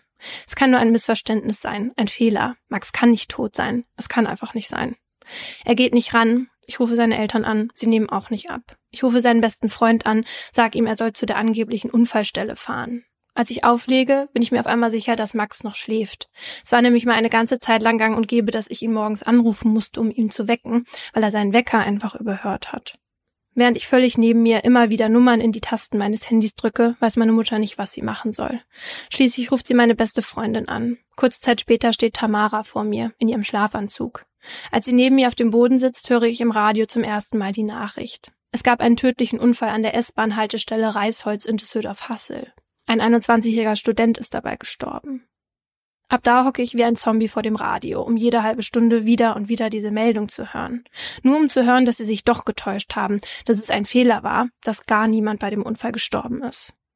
Doch immer wieder ertönt die Stimme des Moderators mit demselben Satz. Es gab einen tödlichen Unfall an der S-Bahn-Haltestelle Reisholz in Düsseldorf-Hassel. Ein 21-jähriger Student ist dabei gestorben. Bis ich es nach dem gefühlten zehnten Mal zum ersten Mal richtig verstehe. Der 21-jährige Student ist kein 21-jähriger Student. Das ist mein Mensch. Sechs Stunden nachdem ich die Nachricht zum ersten Mal gehört, aber nicht verstanden hatte, fahren meine Freundin, meine Mutter und ich zu der Unfallstelle. Irgendjemand von uns kommt auf die Idee, Blumen und Kerzen zu kaufen. An der Haltestelle angekommen, fühle ich mich, als würde ich erschlagen werden. Ich kann euch sagen, das sieht nicht so aus, wie man das aus der Presse kennt. Vor mir steht die Bushaltestelle, abgesehen davon, dass da nichts mehr steht. Die Seiten zertrümmert und verbogen, die Rückwand weg, die Bank zerdrückt, die Bäume drumherum abgeknickt und überall flattert Polizeiband. Auf der Straße und dem Bordstein weiße Markierung und vor mir auf dem Asphalt ein großer, dunkler Fleck. Ich lasse mich auf den kalten Boden fallen, schreie und weine. Mehrere Minuten lieg ich da, kann und will nicht glauben, was hier gestern Nacht passiert ist und merke dabei nicht, dass mich jemand filmt. Irgendwer, der im Bus sitzt, der die Haltestelle gerade ganz normal anfährt, als wäre nichts passiert. Dieses Video wird kurze Zeit später bei Facebook gepostet. Meine Verzweiflung, mein Leid für mehrere tausend NutzerInnen zum Zeitvertreib. Mein bester Freund Chris hilft mir irgendwann vom Boden auf. In mir bäumt sich plötzlich der dringende Wunsch auf zu wissen, was hier an dieser Stelle gestern Nacht genau passiert ist. Wie wurde Max angefahren? Wieso überhaupt? Und musste er lange leiden? Wir rufen bei der Polizei an, aber kriegen keine Informationen. Solche seien nur den Verwandten vorbehalten. Genauso wie eine Seelsorge. Aber Max Eltern möchte ich jetzt nicht fragen, will sie in Ruhe lassen. Also bleibe ich in der Unwissenheit zurück, bleibe mit meinen Fragen allein. Ich weiß gar nicht, was jetzt als nächstes passiert und was ich tun soll. Um irgendwie an Antworten zu kommen, google ich, was passiert, wenn mein Freund stirbt. Als ich am nächsten Tag zusammen mit Max Freundinnen wieder an der Unfallstelle bin, werden wir von einem Reporter einer Boulevardzeitung angesprochen. Er ist derjenige, der mir all die Antworten auf meine Fragen gibt und mich damit in eine neue Schockstarre versetzt. Er erzählt, dass der Unfallfahrer erst 18 Jahre alt ist, dass er hier ganz in der Nähe wohnt, dass er betrunken war und dass er gerast ist. Als mich Max Eltern Moni und Michael dann am Montagmorgen dankenswerterweise mit zur Polizeistelle nehmen, erfahre ich also nichts Neues von dem Beamten, der uns gegenüber sitzt. Mir fällt nur auf, dass er die Informationen schonender formuliert. Er spricht nicht von einem betrunkenen Raser, wie der Reporter, sondern von einem alkoholisierten, sehr jungen Fahrer, der mit überhöhter Geschwindigkeit unterwegs war und die Kontrolle über sein Auto verloren hatte. Der Polizist ist geschult. Er weiß, wie er mit den Familien von Opfern sprechen muss. Er will nicht sagen, wie schlimm es wirklich war. Er will Moni und Michael nicht erklären, dass ihr Kind zehn Meter durch die Luft geschleudert wurde. Er sagt es ihnen nicht, aber die Boulevardzeitung sagt es ihnen. Der Polizist will Michael nicht sagen, dass der Täter in den gleichen Bus hätte einsteigen können wie sein Sohn. Er nicht, aber die Boulevardzeitung sagt ihm das. Der Beamte erzählt uns außerdem, dass wir uns keine großen Hoffnungen bezüglich einer Strafe machen sollen. Beim Unfall mit einem betrunkenen jungen Autofahrer werden selten Haftstrafen verhängt. Will der mich verarschen, frage ich mich. Der Typ hat meinen Freund getötet. Dann bekommen wir noch Max Sachen übergeben, die den Unfall überstanden haben. Darunter sein Rucksack, in dem ein Erste-Hilfe-Set steckt. Mir schießt sofort ein Gedanke in den Kopf. Wenn nicht er, sondern jemand anderes getroffen worden wäre, wäre Max sofort hin, um zu helfen. Und ihm konnte niemand mehr helfen. Können wir Max noch einmal sehen? fragt Mutter Moni. Der Polizist rät uns, es nicht zu tun. Die Gerichtsmedizin in Düsseldorf sei überfüllt. Max würde dort auf dem Flur liegen, mit anderen Toten. Moni nickt. Ich will protestieren. Ich muss ihn sehen. Ich kann es sonst nicht glauben, nicht akzeptieren. Also sorry, aber das regt mich gerade total auf. Ne? Das kann doch nicht der Grund sein, warum man Zugehörigen nicht das zugesteht, dann da nochmal Abschied zu nehmen. Ja. Dann schiebt man den halt dann weg vom Flur in einen anderen Raum. Ja. Ge geht's noch? Also das ist so wichtig für viele Betroffene, dass sie das sehen, weil dein Hirn sagt dir sowieso die ganze Zeit, es kann nicht sein, ja. Ja, Genau deswegen möchte sie das auch unbedingt. Ich muss ihn sehen. Ich kann es sonst nicht glauben, nicht akzeptieren. Aber allein darf ich nicht in die Gerichtsmedizin, weil ich nicht mit ihm verwandt bin. Ich frage, ob ich denn die Fotos sehen darf, die von ihm vor der Obduktion gemacht wurden. Das darf ich schließlich. Aber nur weil Moni und Michael es mir erlauben und weil ich in der Patientenverfügung von Max stehe. Moni und Michael verlassen den Raum. Sie möchten die Fotos nicht sehen. Und so sitze ich mit meinen 18 Jahren alleine im Schlafanzug, den ich seit Tagen nicht mehr ausziehe, vor dem Computer, der auf dem Schreibtisch des Beamten steht, und klicke auf das erste Foto. Wappne mich für einen Anblick, der mit Max nichts mehr zu tun hat. Doch zu meinem Erstaunen ist Max ganz. Er sieht aus, als wäre er heile. Bis auf eine kleine Verletzung im Gesicht und am Bein sieht er aus wie immer. Er sieht aus, als könnte er jeden Moment wieder aufstehen. Ich klicke weiter und weiter. Schaue mir jedes Foto ganz genau an, fange an zu weinen. Hinter mir steht der Polizist, der offenbar nicht weiß, wie er mit der Situation umgehen soll. Der sagt, hätte er ein bisschen weiter rechts gestanden, hätte er es vielleicht überlebt. Ich starre auf den Bildschirm, traumatisiere mich selber. Niemand hält mich auf. Niemand sagt, es reicht jetzt, Judith. Niemand hilft mir. Niemand tröstet mich. Eine Dreiviertelstunde lang tue ich mir das an, bis mein bester Freund Chris in das Zimmer stürmt und mich von dem Monitor wegzerrt. Wäre er nicht gekommen, hätte ich noch fünf Stunden da gesessen. Weil ich nicht weiß, wo ich jetzt mit meinen Gefühlen hin soll, möchte ich nochmal zur Unfallstelle fahren. Chris und ich stehen vor dem roten Fleck auf dem Boden, als wieder der Boulevardreporter auftaucht. Er fängt an, Fragen zu stellen und uns Bröckchen von Informationen vor die Füße zu werfen. Er habe gehört, dass der Fahrer zwischen 70 und 100 kmh gefahren sei, wie eine Rakete. Das sei Absicht gewesen, nicht überhöhte Geschwindigkeit und somit ein Verbrechen. Er bietet uns seine Hilfe an. Wir sollten jetzt so schnell wie möglich Zeuginnen suchen, die erzählen können, dass der Fahrer schneller als 70 kmh gefahren ist. Er könne für uns die Flyer mit dem Suchaufruf in der Redaktion ausdrucken. Ich bin überrumpelt, aber dankbar, dass ich endlich eine Aufgabe habe. Menschen suchen, die bezeugen, dass es sich bei dem Unfall um ein Verbrechen gehandelt hat, dass es kein Unfall war, sondern eine Tötung. Wir, also Max beste Freundin und ich, treffen uns am nächsten Tag wieder mit dem Reporter. Er übergibt uns nicht nur die Flyer, sondern auch einen Zettel mit dem Namen des Täters und dessen Adresse. Das finde ich so krass. Ja. Dann schiebt er den Satz hinterher. Na ja, also ich wüsste ja, was ich machen würde, wenn das mein Kind gewesen wäre. Wow. Also ich weiß auch, was ich am liebsten machen würde. Zu dieser Adresse fahren, klingeln, den Typen anschreien und ihm am liebsten all das antun, was er Max angetan hat. Doch so sehr ich das auch will und den Drang in mir verspüre, ich mache es nicht. Warum? Weil Max enttäuscht wäre, weil Max so etwas nie machen würde und weil Max eben ein moralischer Kompass war und bleibt. Am nächsten Tag lese ich in den Zeitungen über unsere Flyer-Aktion. Dass der Reporter die Flyer selbst gedruckt hat, wird nicht erwähnt. Sowieso steht in den nächsten Wochen jeden Tag irgendwas anderes über Max in den Zeitungen. Unter Titeln wie Eltern gehen durch die Hölle, er hatte noch so viele Pläne oder hier weinen die Eltern um ihren Sohn. Die Boulevardzeitung kann immer wieder neue Artikel produzieren, weil sich der Reporter an Moni und Michael gezeckt hat. Nachdem er ihnen erzählte, dass sein eigener Sohn auf ähnliche Weise gestorben ist, öffnen sie ihm Tür und Tor. Ob das mit seinem Kind wirklich stimmt, wage ich zu bezweifeln. Moni und Michael erlauben dem Reporter sogar bei der Trauerfeier dabei zu sein. Seine Präsenz stört mich am Ende zum Glück nicht, denn sie geht unter bei den 400 Menschen, die gekommen sind, um echt um Max zu trauern und ihn in Erinnerung zu halten.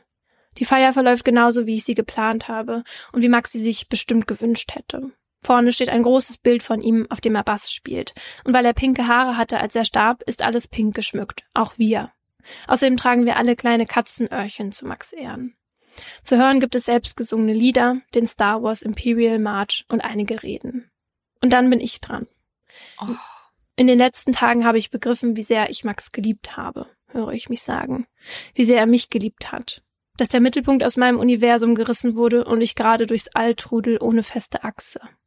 Max hat mich immer festgehalten, immer auf mich aufgepasst. Max hat mich immer angesehen, als wäre ich das Wertvollste auf der Welt als könnte er nicht glauben, dass wir im selben Kosmos leben und dieselbe Luft atmen. Dabei war er es, in den sich die Leute sofort verliebt haben, der so viele hier so tief berührt hat. Du warst so besonders, so unendlich wichtig, du warst mein größter Schatz. Du hast immer meine grünen M&Ms aussortiert, mir die Schuhe zugemacht, hattest immer einen Regenschirm dabei, den du nie benutzt hast, weil ich nach zwei Minuten im Regen aussehe wie ein begossener Pudel. Du konntest niemals Fotze sagen, ohne danach einen Lachanfall zu bekommen. Du hast mein Bier aufgemacht und anstandslos alles gegessen, was ich je für dich gekocht habe, ob 17-schichtige Lasagne oder verkochten Kartoffelbrei. Meine Rede beende ich mit den Worten, alles, was ich wollte, war dich glücklich zu sehen, dich in deinen Träumen unterstützen, die auch zu meinen geworden sind. Stattdessen stehe ich jetzt auf deiner Trauerfeier. Alleine mit deiner Liebe. Ich hoffe, dass unsere Zeit bei dir ist, dass du dich, wo auch immer du bist, an mich, an uns erinnerst. Ich weiß, ich werde mit meinem Herzen und meiner Liebe immer bei dir sein. Max darf ich dann noch einmal im Beerdigungsinstitut sehen. Er trägt ein T-Shirt, das ich aussuchen durfte. Seine Haare sind zu einem Mittelscheitel gestylt. Das hätte er so nie getragen, und so wuschele ich ihm nochmal schnell seine Frisur zurecht. Das hilft. Das macht ihn wieder zu einem Menschen. Vier Wochen später wird Max beerdigt. Von da an bin ich jede Woche an seinem Grab. Es geht mir schlecht. Eigentlich will ich zurück nach Hamburg, arbeiten, aber es geht nicht. Ich kann einfach nicht weg von hier, weg von Max. Ich ziehe also wieder bei meiner Mama ein und beginne eine Ausbildung zur Bürokauffrau in Köln, die ich aber nach drei Monaten abbrechen muss. Ich schaffe es nicht. Ich bin nicht funktional, hab Panikattacken, Ängste. Ich kann nicht schlafen, nicht am Verkehr teilnehmen, kann mich nicht konzentrieren. Obwohl doch, ich kann mich konzentrieren, aber nur auf den Fall, auf das, was Max passiert ist. Ich fange an, selbst zu ermitteln, suche weiter nach Zeuginnen, die etwas gesehen haben könnten, spreche mit der Polizistin, in deren Armen Max gestorben ist, und versuche das Video zu finden, auf dem zu sehen ist, wie der Unfallfahrer eine Kreuzung überquert, bevor er auf die Straße fährt, die zur Haltestelle führt. Der Fall wird zu meinem Lebensinhalt und ich das Mädchen mit dem toten Freund. Ich kann es nämlich nicht ertragen, dass ich schuld an seinem Tod bin. Max wollte in der Nacht noch zu mir kommen, aber ich war so müde von der langen Zugfahrt. Ich habe vorgeschlagen, dass wir uns erst Samstag sehen. Hätte ich das nicht geschrieben und wäre einfach noch eine halbe Stunde länger wach geblieben, wäre er zu mir gekommen, hätte einen anderen Weg genommen, hätte nicht an der Bushaltestelle gestanden, wäre nicht gestorben, wäre jetzt bei mir. Jedes Mal, wenn ich an seinem Grab stehe, entschuldige ich mich hundertmal dafür. Und es gibt eine Zeit, da habe ich den Wunsch zu sterben, aus lauter Schuldgefühlen Och, heraus. Mädchen. Ich weiß, ich brauche professionelle Hilfe. Jemanden, der mir sagt, dass ich nicht schuld am Tod meines Freundes bin. Ich gehe also zum Hausarzt, der mir eine Notfallüberweisung ausstellt. Doch einen Therapieplatz kriege ich nicht. So schnell wird eine Traumatherapie nur bei Angehörigen genehmigt, wird mir gesagt. Ich versuche es bei mehreren Anlaufstellen. Keine Chance. Während mir zu Hause immer mehr die Decke auf den Kopf fällt, wird der Drang, Hilfe zu suchen, immer größer. Und so schneide ich drei Monate nach Max Tod alle Zeitungsartikel aus, in denen ich genannt werde oder mein Foto zu sehen ist und fahre zu einer Klinik. Zur Assistentin am Empfang sage ich, ich brauche jetzt einen Therapieplatz. Mein Freund wurde von einem betrunkenen Autofahrer überfahren und niemand hilft mir. Wenn Sie mir keinen Platz geben, dann gehe ich zur Zeitung und erzähle, dass mir niemand hilft, nur weil ich nicht mit Max verheiratet war. Die Frau ist irritiert und holt sofort den Stationsarzt. Der nimmt mich mit in ein Behandlungszimmer und stellt Fragen. 20 Minuten später habe ich einen Platz. Endlich. Es folgt die Diagnose Traumastörung und neun Monate intensive Therapie. Das Reden über Max Tod hilft mir. Mit jeder Sitzung fühle ich mich leichter, lege langsam ab, dass ich an Max Tod schuld sei, lerne, wie man trauern und besser mit Panikattacken umgehen kann. Ein Jahr später will ich weg aus NRW, weg aus meinem Umfeld, aus der Umgebung, in der mich alles an Max erinnert, und weg von seinem Grab, weil es nicht aufhört, mich jede Woche magisch anzuziehen. Ich ziehe also im August 2016 nach Leipzig und beginne eine Ausbildung zur Bühnenbildnerin. In den nächsten Monaten komme ich nicht mehr so oft nach Köln. Im Mai 2017 trete ich die Reise aber mal wieder an, zum Prozess. An dem Tag betreten wir zu fast 30 geschlossen den Gerichtssaal. Alle tragen ein schwarzes T-Shirt mit der Aufschrift Alkohol am Steuer tötet.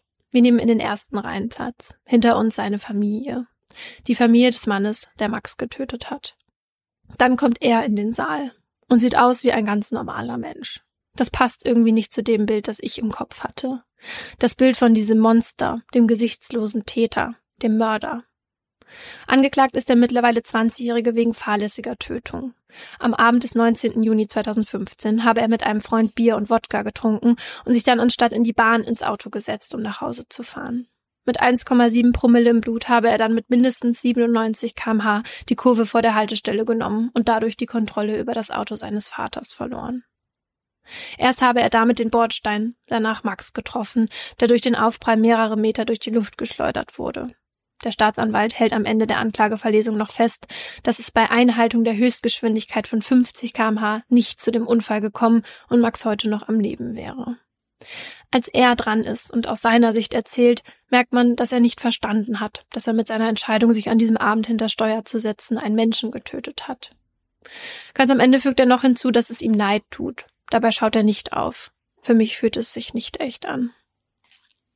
Nach seiner Einlassung ist kurz Pause. Wir gehen alle vor das Gerichtsgebäude. Auch er. Zehn Meter steht er von mir entfernt und schaut mich an. Und wieder mache ich nichts, gehe nicht hin, brülle ihn nicht an, haue ihm keine runter. Und ich bin stolz drauf. Dann kommt eine Reporterin der Bild auf mich zu. Sie sagt, sie würde gerne ein Foto machen. Ich möchte das nicht, wollte es noch nie. Sie verspricht nur, das T-Shirt abzufotografieren, nicht mich. Ich lasse mich breitschlagen. Danach hält mir noch ein Mann ein Mikro unter die Nase und sagt, ey, du musst jetzt mal was sagen, das Shirt hast du doch nicht umsonst angezogen. Sag mir mal, wie du dich fühlst. Und dann sage ich etwas, was ich im Nachhinein bereue. Ich verstehe einfach nicht, wieso so jemand die Chance bekommt zu leben und mein Max nicht. Am nächsten Tag ist nicht nur mein Gesicht in der Bild zu sehen, obwohl mir versprochen wurde, dass nur das T-Shirt abfotografiert wird.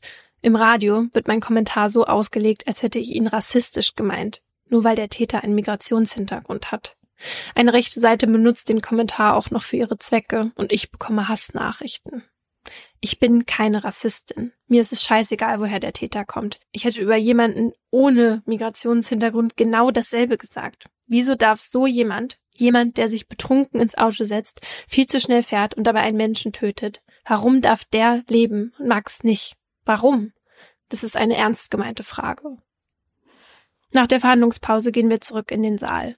Das Urteil wird verkündet. Ich wappne mich, denn ich erinnere mich an die warnenden Worte des Beamten. Es ist trotzdem wie ein Schlag ins Gesicht. Weil er nach Jugendstrafrecht verurteilt wird und nicht vorbestraft ist, bekommt der Täter am Ende vier Wochen Jugendarrest, Führerscheinentzug und die Auflage, die Schule zu Ende zu bringen und eine Therapie zu machen. Wow. Ich musste erst eine Klinik erpressen, um überhaupt einen Therapieplatz zu bekommen, und dem Menschen, der Max getötet hat, wird einer nachgeschmissen. Ich kann es nicht fassen. Heute, sieben Jahre nach dem Tag, der alles verändert hat, sehe ich die Strafe immer noch als lächerlich milde an. Aber sieben Jahre nach dem Tag geht es mir wieder gut. Ich kann mein Leben ganz normal leben, habe sogar ein erfolgreiches Leben. Ich bin fest angestellt in einem Job, den ich gerne mag und habe einen tollen Partner, der mich an Max Grab begleitet, wenn es mir doch mal nicht gut geht. Denn diese Tage gibt es natürlich auch. Tage, an denen ich nicht normal leben kann, nicht funktioniere. Meist sind das Todes- oder Geburtstage von Max. Erst vor sechs Wochen jährte sich der 20. Juni zum siebten Mal. Wie jedes Jahr saßen wir mit Max' besten Freundinnen an seinem Grab. Es gab Bier, natürlich auch ein Glas für Max und Pizza.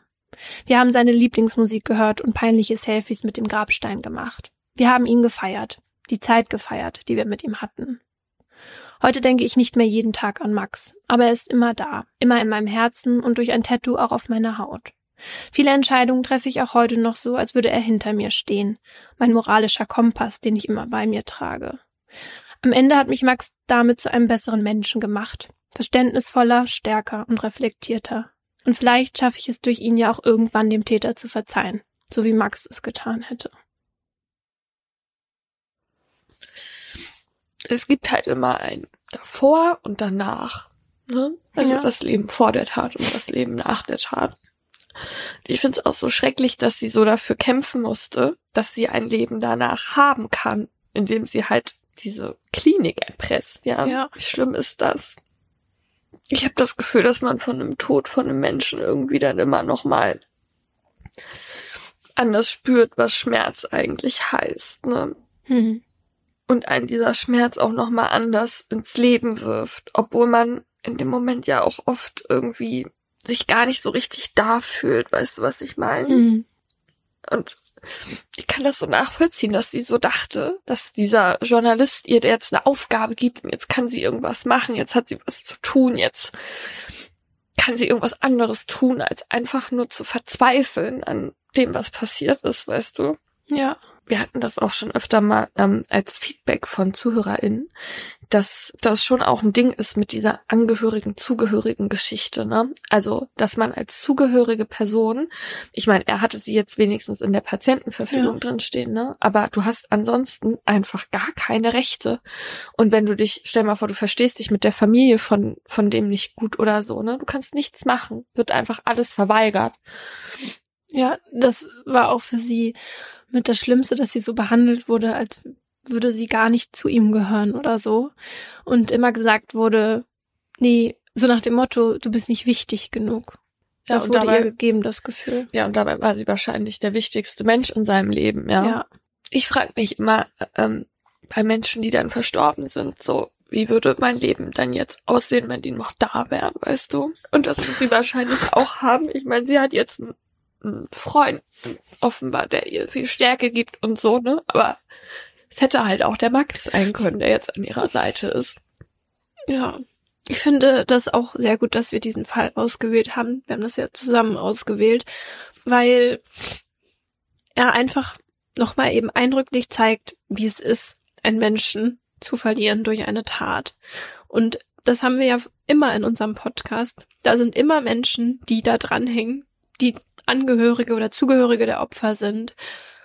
Aber sie kommen ja selten selbst zu Wort und können wirklich anschaulich machen, wie furchtbar die Hölle ist, durch die sie gehen. Mhm. Und was es wirklich bedeutet, den Menschen dann durch sowas zu verlieren, durch eine andere Person und was für Probleme danach auf einen zukommen können und mit was für Menschen man sich rumschlagen muss. Und als ich mit ihr telefoniert habe und so, habe ich auch bemerkt, wie Max von einem Opfer zu einem richtigen Menschen geworden ist in mir drin, so, dass ich ihn dann ganz anders sehen konnte. Und eigentlich ist es eine gute Erinnerung daran, dass das bei allen Fällen bei uns so ist. Es sind halt Menschen mit ganz vielen anderen Menschen drumherum, die genauso ein Stück sterben wie das, wie die Opfer selber. Hater werden sagen, wir haben unsere Gefühle nicht unter Kontrolle. Macht was anderes, wenn ihr nicht drauf klarkommt. Bei unserem Treffen hat mir Judith dann erzählt, dass sie uns diese Geschichte erzählen wollte, um zu zeigen, was eben eigentlich passiert, wenn jemand in deinem Umfeld stirbt. Aber für sie ist eine Sache noch viel wichtiger als das. Ich habe vor sieben Jahren den wichtigsten Menschen verloren, der alles für mich bedeutet hat, ähm, der bis heute mein Leben prägt und der nicht die Chance hatte, so viele Menschen kennenzulernen, wie ich es tue, der nicht die Chance hatte, die Dinge zu erleben, wie ich es tue. Und wenn ich diese Geschichte teile, dann erinnern sich mehr Leute an Max und können irgendwie einen Eindruck gewinnen, was für ein Mensch er war. Und ganz blöd, es ist irgendwie so wichtig, dass man, dass Leute sich an einen erinnern, weil sonst hört man irgendwie doch ein bisschen auf zu existieren. Und irgendwie ist das jetzt mein Weg, so ein bisschen zu sagen, hier, erinnert euch an Max. Was Judith natürlich auch wichtig ist, ist mit Max Fall irgendwie daran zu erinnern, dass man sich nicht mit Alkohol im Blut hinter Steuer setzen darf. Und dass es halt auch nicht normal sein sollte, nach ein paar Bier zu sagen, jo, ich kann noch fahren, kein Problem. Ja. Ja. Sie glaubt, dass viele ihr Leid auch deshalb so irgendwie so mitfühlen können, weil irgendwie jeder jemanden kennt, der ne, schon mal angetrunken im Auto saß und natürlich auch viele mal nachts an der Bushaltestelle standen, denen es genauso wie Max hätte gehen können. Total. Ich glaube aber auch, dass viele Leute halt auch schon mal einen Menschen verloren haben, den sie sehr geliebt haben. Und deswegen diese Gefühle, die Judith da beschrieben hat, die haben wir alle mal in uns getragen oder tragen die in uns. Ja. Was für Judith nach Max Tod das Schlimmste war, war dieses Alleingelassen werden, hat sie mir erzählt. Ich war ganz allein. Und das ist richtig schlimm, weil im Endeffekt bin ich bis heute unglaublich dankbar für die Menschen in meiner Umgebung, weil wenn ich mal ganz ehrlich bin, ich glaube, wenn ich nicht so tolle Freunde gehabt hätte und nicht selber emotional so stabil gewesen wäre, weiß ich nicht, was ich gemacht hätte. Ähm, weil es mir nicht gut ging. Und ich hätte mir sehr gewünscht, dass ich irgendeine Form von Unterstützung bekomme von jemandem, der auch wirklich Hilfe sein kann und nicht von meinen Freunden und von meiner Familie, die für mich da waren, aber die halt keine Ahnung haben. Ja, das fand ich echt ziemlich blöd. Aber die Opferhilfe Düsseldorf hat sich inzwischen verbessert und es gibt jetzt eine Anlaufstelle auch explizit für Jugendliche. Äh, das ist NRW-weit inzwischen so. Ich möchte mir da nicht auf die eigene Schulter klopfen, aber schon ein bisschen, weil ich habe mich viel beschwert und ich habe viel gesprochen in dem Jahr, weil ich halt gesagt habe, es kann nicht sein. Ja, und bei dieser Stelle können sich halt jetzt auch Jugendliche und junge Erwachsene hinwenden und Hilfe finden, wenn jemand in ihrem Umfeld gestorben ist die, mit dem sie halt eben nicht verwandt sind oder so. Und das gab's halt vorher nicht. Ja, ich habe eh das Gefühl, dass zu wenig Menschen eine Trauerbegleitung in Anspruch nehmen, die einem halt sehr helfen kann auch. Ja, weil man dann nicht alleine durch muss. Ja. Was ich Judith ja natürlich auch gewünscht hätte, wäre, dass ihr mal jemand gesagt hätte, rede nicht mit der Presse. Ne? Ja. Also, als du das erzählt hast mit dem Reporter, als der das erste Mal auf die zugekommen ist, hatte ich so ein ganz beklemmendes Gefühl, in meiner Brust, weil man sich wirklich gedacht hat, der wirft die Informationen jetzt halt hin, damit Mhm. sie mehr redet. Ne? Ja. Und das ist so übel. Ja, und Judith hatte beim zweiten Mal, wo er dann ja da kam und sogar den Namen des Täters plus Adresse gegeben hat. Das geht gar, also ich, Ja, da hatte sie, im Nachhinein ist ihr das so gekommen, dass sie sich so benutzt gefühlt hat und gedacht hat, wahrscheinlich wollte er, dass wir jetzt dahin fahren Mhm, und da richtig Randale machen und damit er dann darüber schreiben ja, kann. mhm. Ja, das ist wirklich unglaublich. ja. Lange war der Unfallfahrer für Judith übrigens ein Mörder. Heute nennt sie ihn Täter. Warum sich ihre Sichtweise geändert hat, hat sie mir noch am Ende unseres Treffens erzählt.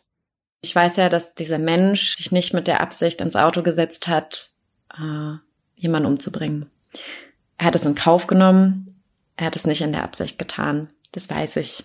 Äh, irgendwann hoffe ich auch, dass das bei mir so angekommen ist, dass ich das glauben kann. Ähm, aber ich sehe ihn inzwischen als Mensch. Und ganz, ganz lange war er für mich einfach so ein, so ein schwarzes Lochmonster, was halt einfach meinen Menschen gefressen hat. Er ist ein ein Mensch mit Fehlern und ich glaube, dem muss man auch eine zweite Chance geben. Ich glaube aber nicht, dass ich dem eine zweite Chance geben muss. Das ist ein Recht, was ich mir irgendwie einräume. Und gleichzeitig arbeite ich jeden Tag immer noch so ein bisschen daran, ihm mehr und mehr zu vergeben. Und ich bin weg von dem Punkt, wo ich sage, wenn ich ihn sehe, hau ich ihm aufs Maul. Ich würde ihn immer noch vor Schienbein treten. Ganz ehrlich. Äh, so fies. Aber menschlich. Ja, natürlich muss sie ihm keine zweite Chance geben. Ich würde das sowieso niemals von Betroffenen erwarten, dass sie verstehen, wie unser Rechtssystem auch funktioniert und dass zum Beispiel TäterInnen auch Rechte haben und so. Ne? Das ist für die ja ganz oft auch ganz übel zu erfahren, dass die nicht nur, weil sie im Gefängnis sitzen oder so, denn da auch wirklich die ganze Zeit absitzen müssen oder zwischenzeitlich auch mal wieder raus können oder so. Das ist halt so, aber ich würde nie von so einer betroffenen Person, ja, gönn dem doch auch seine Rechte, ja. Also natürlich ist das für die viel schwerer nachzuvollziehen. Ich finde es ganz bewundernswert, dass sie sagt, äh, dieser Mensch hat sich nicht mit der Absicht ins Auto gesetzt, jemanden umzubringen. Das ist schon klar. Ich glaube aber, jeder könnte eine Ansicht nachvollziehen, wo eine Betroffene, wie Judith es ist, sagen würde, er hat sich aber besoffen in dieses Auto gesetzt und deswegen ist die Wahrscheinlichkeit, dass dabei was passiert, auch nicht gerade gering. Absolut. Und ich glaube, jeder kann auch diesen richtig fiesen Schienbeintritt nachvollziehen. So, ich bin froh, dass wir hier heute aus mehreren Gründen Alkohol haben. Cheers! Der Grund ist nämlich, dass Mordlust vier Jahre alt geworden ist. Ein richtig echtes Kindergartenkind, das sprechen und allein zur Toilette kann. Wie stolz bist du, Paulina? Sehr stolz.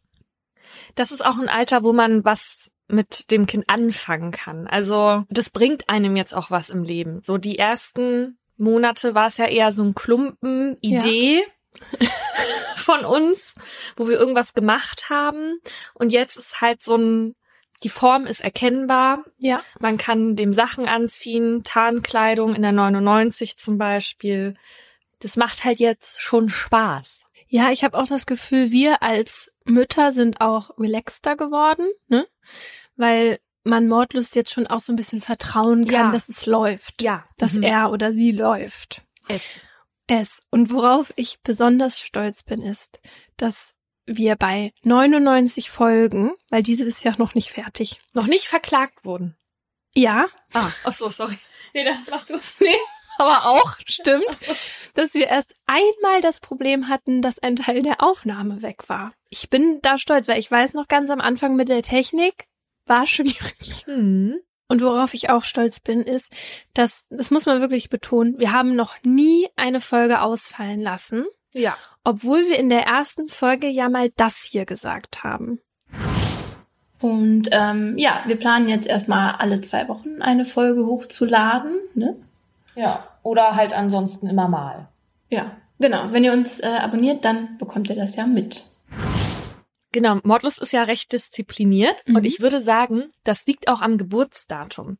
Denn geboren wurde Mordlust am 17.07., also da kam die erste Folge raus, aus der Mhm. ihr jetzt gerade so ein Schnipsel gehört habt, aus der ihr jetzt gerade ein Schnitzel... Ja, wir gehen heute Schnitzel essen. genau, Schnitzel essen, ich bin schon ganz aufgeregt. Vegan natürlich. Also, wo ihr einen Schnipsel draus gehört habt. Und damit ist Mordlust als Krebs geboren. Und deswegen habe ich doch heute zur Feier des Tages mal mein großes astrologisches Hausbuch aufgeschlagen. Ah, deswegen habe ich das eben nicht als Mikrofonunterlage gefunden. genau, ich wollte dir nicht sagen, was ich damit gemacht habe. Und alles, was da drin steht, stimmt natürlich und ist wissenschaftlich belegt. Deswegen weiß ich übrigens auch immer genauso gut, wie der Charakter der Täter oder der Täterin ist, weil wenn ich ihr Geburtsdatum kenne, dann schlage ich natürlich Klar. das Buch auf und dann schreibe ich alles daraus ab. natürlich nicht. So egal. Also für den 17.07. steht in dem Buch unter der Kategorie Ihr geheimes Selbst. Da Sie sehr intelligent sind und feste Überzeugung haben, brauchen Sie ein Forum, auf dem Sie Ihre Ansichten vertreten können. Mordlust ist ja quasi sein eigenes Forum. Ja. Ne? Weiter steht da, dass Mordlust von kühnem Verstand und wissensdurstig ist, einen starken Erfolgs- und Leistungsdrang hat, sich gut in andere hineinversetzen kann und meist gut informiert ist. Das ist ja auf Da- Mordlust geschrieben. Ja. Jobs und Karriere. Ihr herausragendes Potenzial öffnet Türen für unter anderem Bereiche wie der Justiz. Wer jetzt an diesem Buch zweifelt, kann ja auch nicht mehr helfen. Mordlust sei ein engagierter Kämpfer für die gute Sache. Und jeder weiß, wir kämpfen hier für Liebe und Gerechtigkeit. Weiter steht, das war Sailor egal. Okay. Weiter steht hier, dass Mordlust aufpassen muss, dass es seine Ideale nicht auf dem Altar finanzieller Stabilität opfert. Wir versprechen euch hiermit also, dass wir in Zukunft noch mehr unsere WerbepartnerInnen checken werden. Ja, das machen wir. Negative Eigenschaft. Hang zur Grausamkeit. Steht ja wirklich. Können wir auch bestätigen. Und das Buch sagt, dass wenn Mordlust fünf Jahre alt ist, dann tritt unsere Sonne in das Zeichen des Löwen und wir werden mehr Selbstbewusstsein bekommen. Interesting. Also noch ein Jahr. Berühmte Persönlichkeiten, die auch an diesem Tag Geburtstag haben. Jetzt halte ich fest. David Hasselhoff und Angela Merkel. Das kann nur gut sein. Das ist ja eine richtig krasse Kombi auch. Ja. Und also das steht wirklich ganz viel von Ehrgeiz und Arbeitsdrang. Und ich finde, gerade wenn man sich halt vorstellt, wie wir angefangen haben, vielleicht sogar noch vor der ersten Folge, dann kann man natürlich schon sagen, dass Mordlust sich durch sehr viel Arbeit und Schweiß und Tränen Ja. so geformt hat, wie es jetzt ist. Weil das sah ja vorher wirklich ganz anders aus noch. Genau, was viele von euch nämlich nicht wissen, ist, dass die erste Folge, aus der ihr eben das Schnitzel, Schnipsel gehört habt, dass das gar nicht die erste Folge war, die wir aufgenommen haben. Es gibt noch eine inoffizielle Folge, Das war die Pilotfolge, die Genau. wir zum Glück gemacht haben. aber sie hat es halt nie on air geschafft. Und jetzt Aus können, ja, können wir mal zusammen hören, warum. Hallo. Hallo. Wir sind aufgeregt. Ja, wir sind Und zwei kleine Schulmädchen. Lauras Wangen werden jetzt auch gerade ein bisschen ein bisschen rot. ein bisschen rot. Wir haben gerade überlegt, ähm, wie wir anfangen oder wer von uns anfängt. Denn das ist ja unser Podcast und wir stellen uns gegenseitig Mordfälle vor, weil wir süchtig nach True Crime sind. Und wenn jemand eine bessere Ausgabe von uns hören möchte, Englisch kann, dann solltet ihr euch diverse Podcasts aus Amerika anhören, wie zum Beispiel My Favorite Murder. Es ist so cringe, ich kriege Gänsehaut. Ich find's auch gut, wie, wie wir uns wie immer, also eher so diese Tendenz haben, uns runterzuspielen, ne? Also wenn ihr was Besseres hören wollt, dann geht einfach auf den englischen Markt und hört alles an. Alles ist besser als wir. Ja, aber das kommt ja, weil die Sonne erst im fünften Jahr ins Zeichen des Löwens tritt. Ist ja klar, dass wir dann, dass wir da noch nicht so weit sind. Aber ganz ehrlich, wenn ich sowas gehört hätte, hätte ich ja auch sofort wieder abgeschaltet. Wenn jemand selber sagt, ja, also das ist hier echt nicht gut, da gibt's sehr viel anderes, was viel besser ist.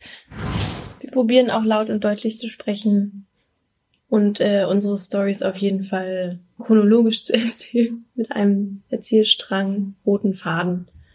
Das probieren wir auf jeden Fall heute. Genau. Und wir sind auf Instagram. Mordlust heißt der Podcast. Wie ihr wisst. Da, da, findet ihr uns, da könnt ihr uns auch mit Kritik zu ballern, beispielsweise, weil wir werden viele Sachen falsch machen. Und wir wissen, dass wir ähnlich sind wie My Favorite Murder. Ja, Das braucht ihr nicht nochmal zu ja sagen. genau. Wir finden uns ja auch sehr witzig, ne?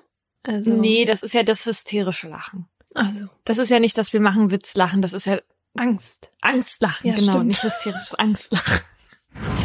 Und wir machen das so, dass wir jede Woche dem anderen eine Aufgabe stellen. Beziehungsweise wir sagen, wir haben Lust auf einen Mord aus Bayern zum Beispiel. Oder kann natürlich auch ein bisschen konkreter sein, dass ich mir von Paulina einen Mord aus Regensburg wünsche, bei dem eine Prostituierte in irgendeiner Weise darin vorkommt. Ich möchte das, also es wäre schön, wenn, wenn es nicht so, ich möchte einen Kannibalen Ah, Mord so meinst haben. Mhm. sondern der Tag. einen ohrenfressenden Menschen. Nein, das ist ja viel zu. Ja, wenn er ein Menschen eh ist, dann isst er wahrscheinlich auch die Ohren. Das glaube ich. Ich glaube, die Ohren sind geschmacklich. Das ist ja nur Knorr. Vielleicht kaut er nur da drauf rum und, und schmeißt es dann wieder weg. Das ist ja ekelhaft. weg. Was ist das denn für ein geiles Konzept? Ach, ich erinnere mich daran. Was ist die auch? Ja, wir wollten damals ähm, sozusagen, dass ich zum Beispiel zu dir sage, ich möchte nächste Woche einen Fall hören, der etwas mit Eis zu tun hat. Ach ja. Das haben wir, glaube ich, aber dann ja schon in der ersten Folge wieder abgebrochen. Das fandst du scheiße zum Glück und deswegen haben wir das dann verworfen. Die eineinhalb Stunden Rest ersparen wir euch jetzt mal. Aber wir bedanken uns natürlich dafür, dass ihr trotz einiger Startschwierigkeiten an uns geglaubt habt und bis heute da geblieben seid. Wir hören uns wieder in Folge 101 mit einer regulären Folge. Danke für die vier Jahre. Cheers auf noch weitere vier mindestens.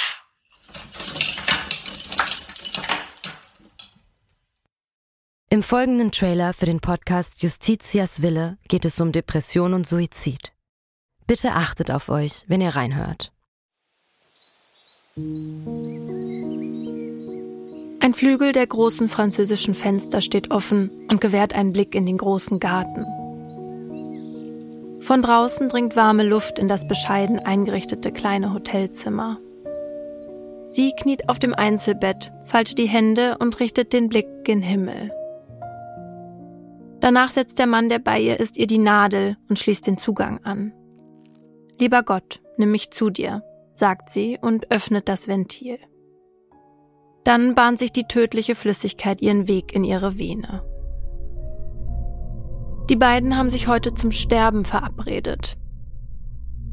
Sie wollte, dass er ihr dabei hilft, sich von ihrem jahrelangen Leid zu befreien. Wenige Augenblicke später schläft sie ein. Nach ein paar Minuten setzt ihre Atmung aus, danach hört ihr Herz auf zu schlagen. An diesem Tag ist der Mann sich sicher, das Richtige getan zu haben. Doch jetzt steht der pensionierte Arzt vor Gericht. Die Staatsanwaltschaft sagt, was er getan hat, war ein Verbrechen. Denn die Frau war schwer depressiv und ihr Sterbewunsch habe nicht auf ihrem freien Willen beruht. Er hätte ihr also nicht helfen dürfen. Die Frage, die jetzt vor Gericht geklärt werden muss, verhalf der Mediziner einer verzweifelten Frau rechtmäßig zum Suizid? Oder hat er sie, zumindest rechtlich gesehen, getötet? Wir sind Laura Wohlers und Paulina Kraser. In den nächsten Wochen werden wir in unserem neuen Podcast Justitias Wille den Prozess begleiten. Ein Prozess, dessen Ausgang wegweisend für ähnlich gelagerte Fälle sein könnte. Und wir werden uns dem kontrovers diskutierten Thema Sterbehilfe widmen. Wie wollen wir als Gesellschaft mit denen umgehen, die sterben wollen? Wann müssen wir akzeptieren, dass Menschen ihr Leben als nicht mehr lebenswert betrachten?